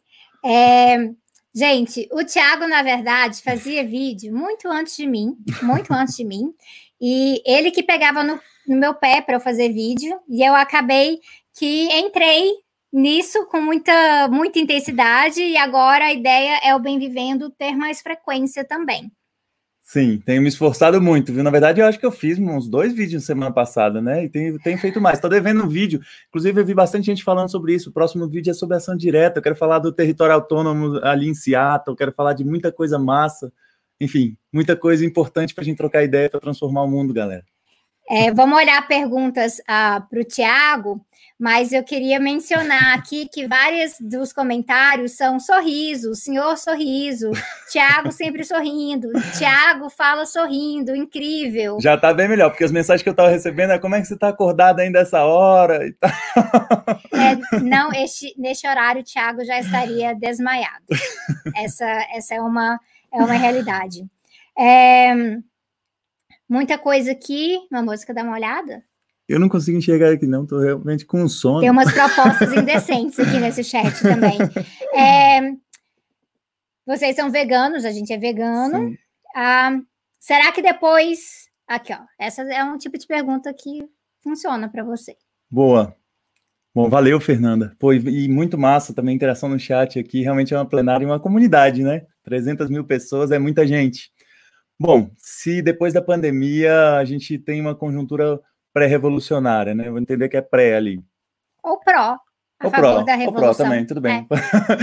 Bom, pró é bem mais fácil ter uma conjuntura pró-revolucionária do que uma conjuntura pré-revolucionária, né? Então, o que a gente espera é que no momento de crise estrutural do capitalismo, com uma pandemia desse tamanho e com toda a força que a gente tem que botar, que a gente consiga efetivamente construir as condições para que o nosso programa de transformação se coloque na sociedade, se coloque nos territórios, na cidade, no campo, na floresta, e não só numa escala local, mas numa escala internacionalista. Esse é o nosso desafio. Nada disso está dado, a gente está disputando dia após dia e estamos dando o nosso melhor, né? Isso que é importante. É, as coisas não vêm de forma automática, né? Não existe. Existe uma, uma farsa, uma ilusão que é lançada por aí de que quanto pior as coisas ficarem, mais fácil de uma revolução acontecer. Isso acaba tirando da equação a parte de consciência de estar ali trabalhando a consciência de classe das pessoas e organizando as pessoas nesse sentido. Porque senão o, o oposto acaba sendo fatalismo. A coisa fica muito pior e as pessoas falam: oh, não tem mais nada que a gente possa fazer nesse sentido. É, mas eu tô te comparando com a Scarlett Johansson. De, de novo. novo. essa parada aí. É. Outro dia falaram que fizeram Face App e era igual. Enfim, eu não prefiro não me manifestar sobre esse negócio. Como você se tornou anticapitalista? Pô, Juliana, isso é muito importante. Foi viajando bastante, né? Nas viagens eu fui me dando conta não só do Brasil real, mas da América Latina real, né? Da América real como um todo, assim. E aí eu começava a questionar, será que é isso mesmo? Será que não tem outro horizonte, né? E aí, há uns 15 anos atrás, eu me dei conta, ao me dar de cara ali com a efervescência no nosso continente, que existia um outro caminho, né? E eu fiquei muito feliz em descobrir o socialismo, descobrir aquela formulação do socialismo do século XXI, descobrir o bem viver, descobrir depois o ecossocialismo. Enfim, sou muito feliz, um militante comunista aí dando o seu melhor para, a partir do ecossocialismo, botar uma nova sociedade no lugar dessa. É, Tiago, otimismo da vontade, né? Vocês já aprenderam isso. Gente, é, o, tem o pessoal pedindo para o Thiago fechar a live cantando, mas o violão não está nem afinado, gente. Então, vocês podem acompanhar as músicas que ele toca diretamente lá no, lá no Bem Vivendo. Ah, inclusive, tem vídeo lá nosso que eu preferia que nem estivesse lá, mas ele deixa lá. Então, tem, tem um pouco dessa questão. Tem uma pergunta sobre créditos de carbono, eu vou estar tratando um pouco mais disso uh, no próprio Tese 11, que eu vou começar a desenvolver mais algumas coisas sobre o meu pós-doutorado, uh, em que eu tenho tratado de descarbonização, né, da questão de mudanças climáticas, tirar o carbono da atmosfera, e eu vou explorar um pouco mais sobre isso, mas, no geral, a maior parte das propostas de crédito de carbono são ecocapitalistas, né, então é um pouco sobre isso. A gente, Thiago, o pessoal comentou que você está quase parando de sorrir de tanto sono.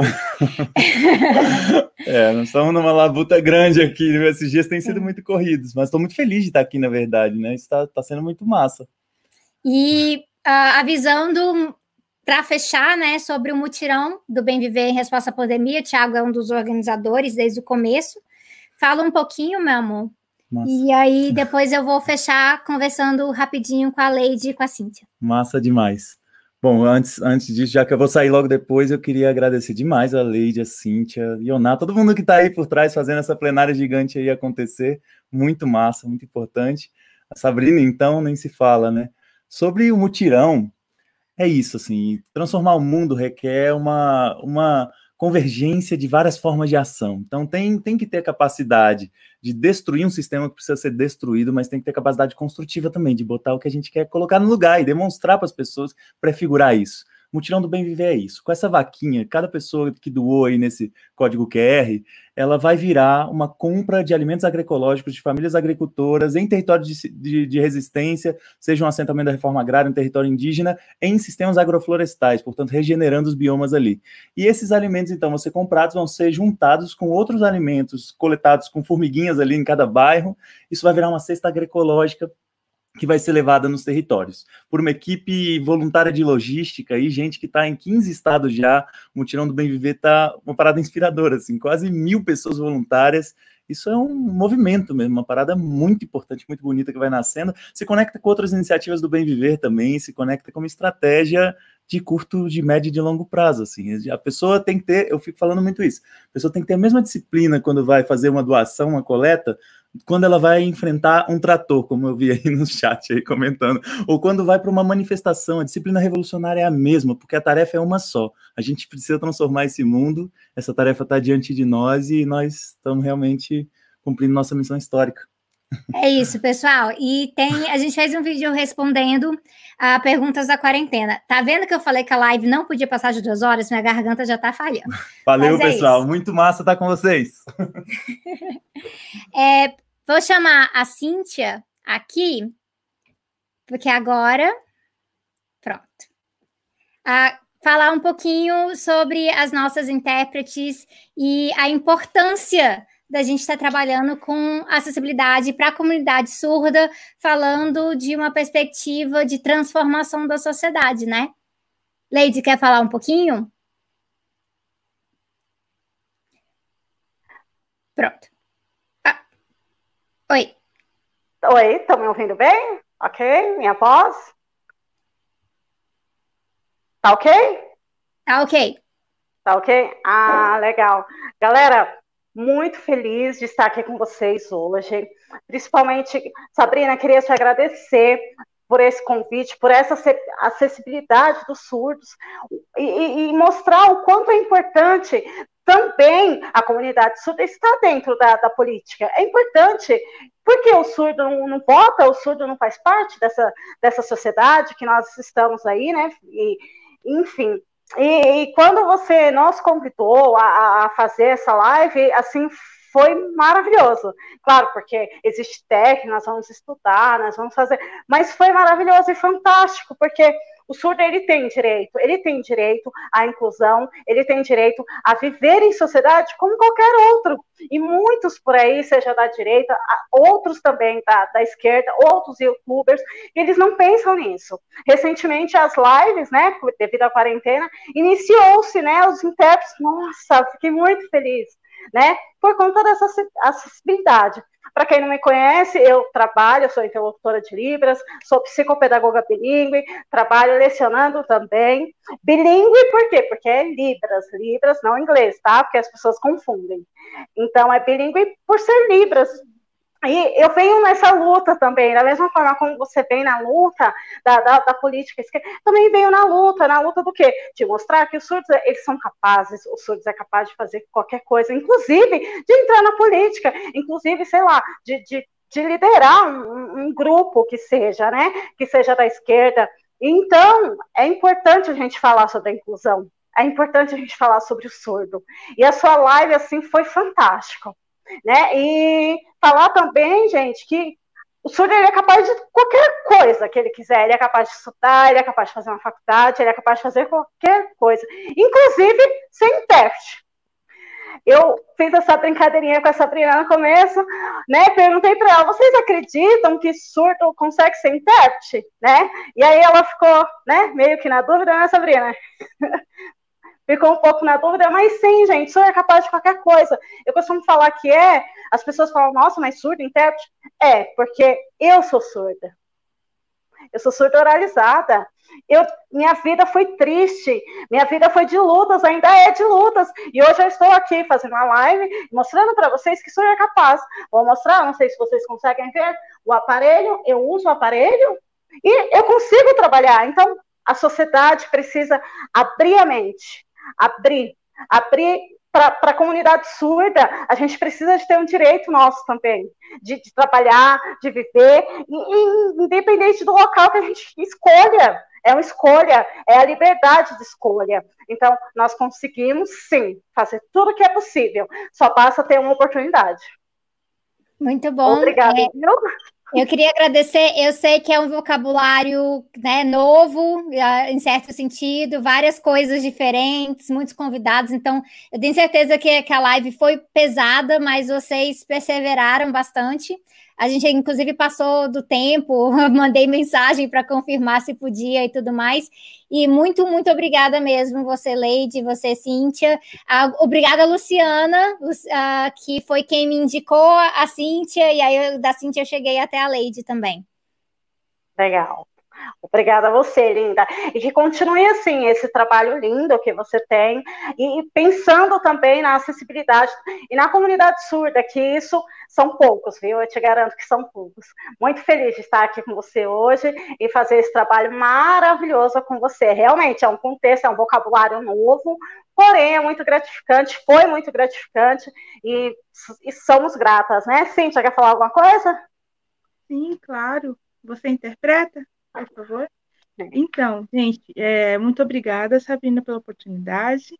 Eu agradeço, gente. E, assim, estou muito feliz também por acessibilidade no, no YouTube e tal, porque realmente não, não tem muitas pessoas é, no YouTube que colocam acessibilidade de legenda em Libras para os surdos. Pensam, nem todos os surdos eles leem o português.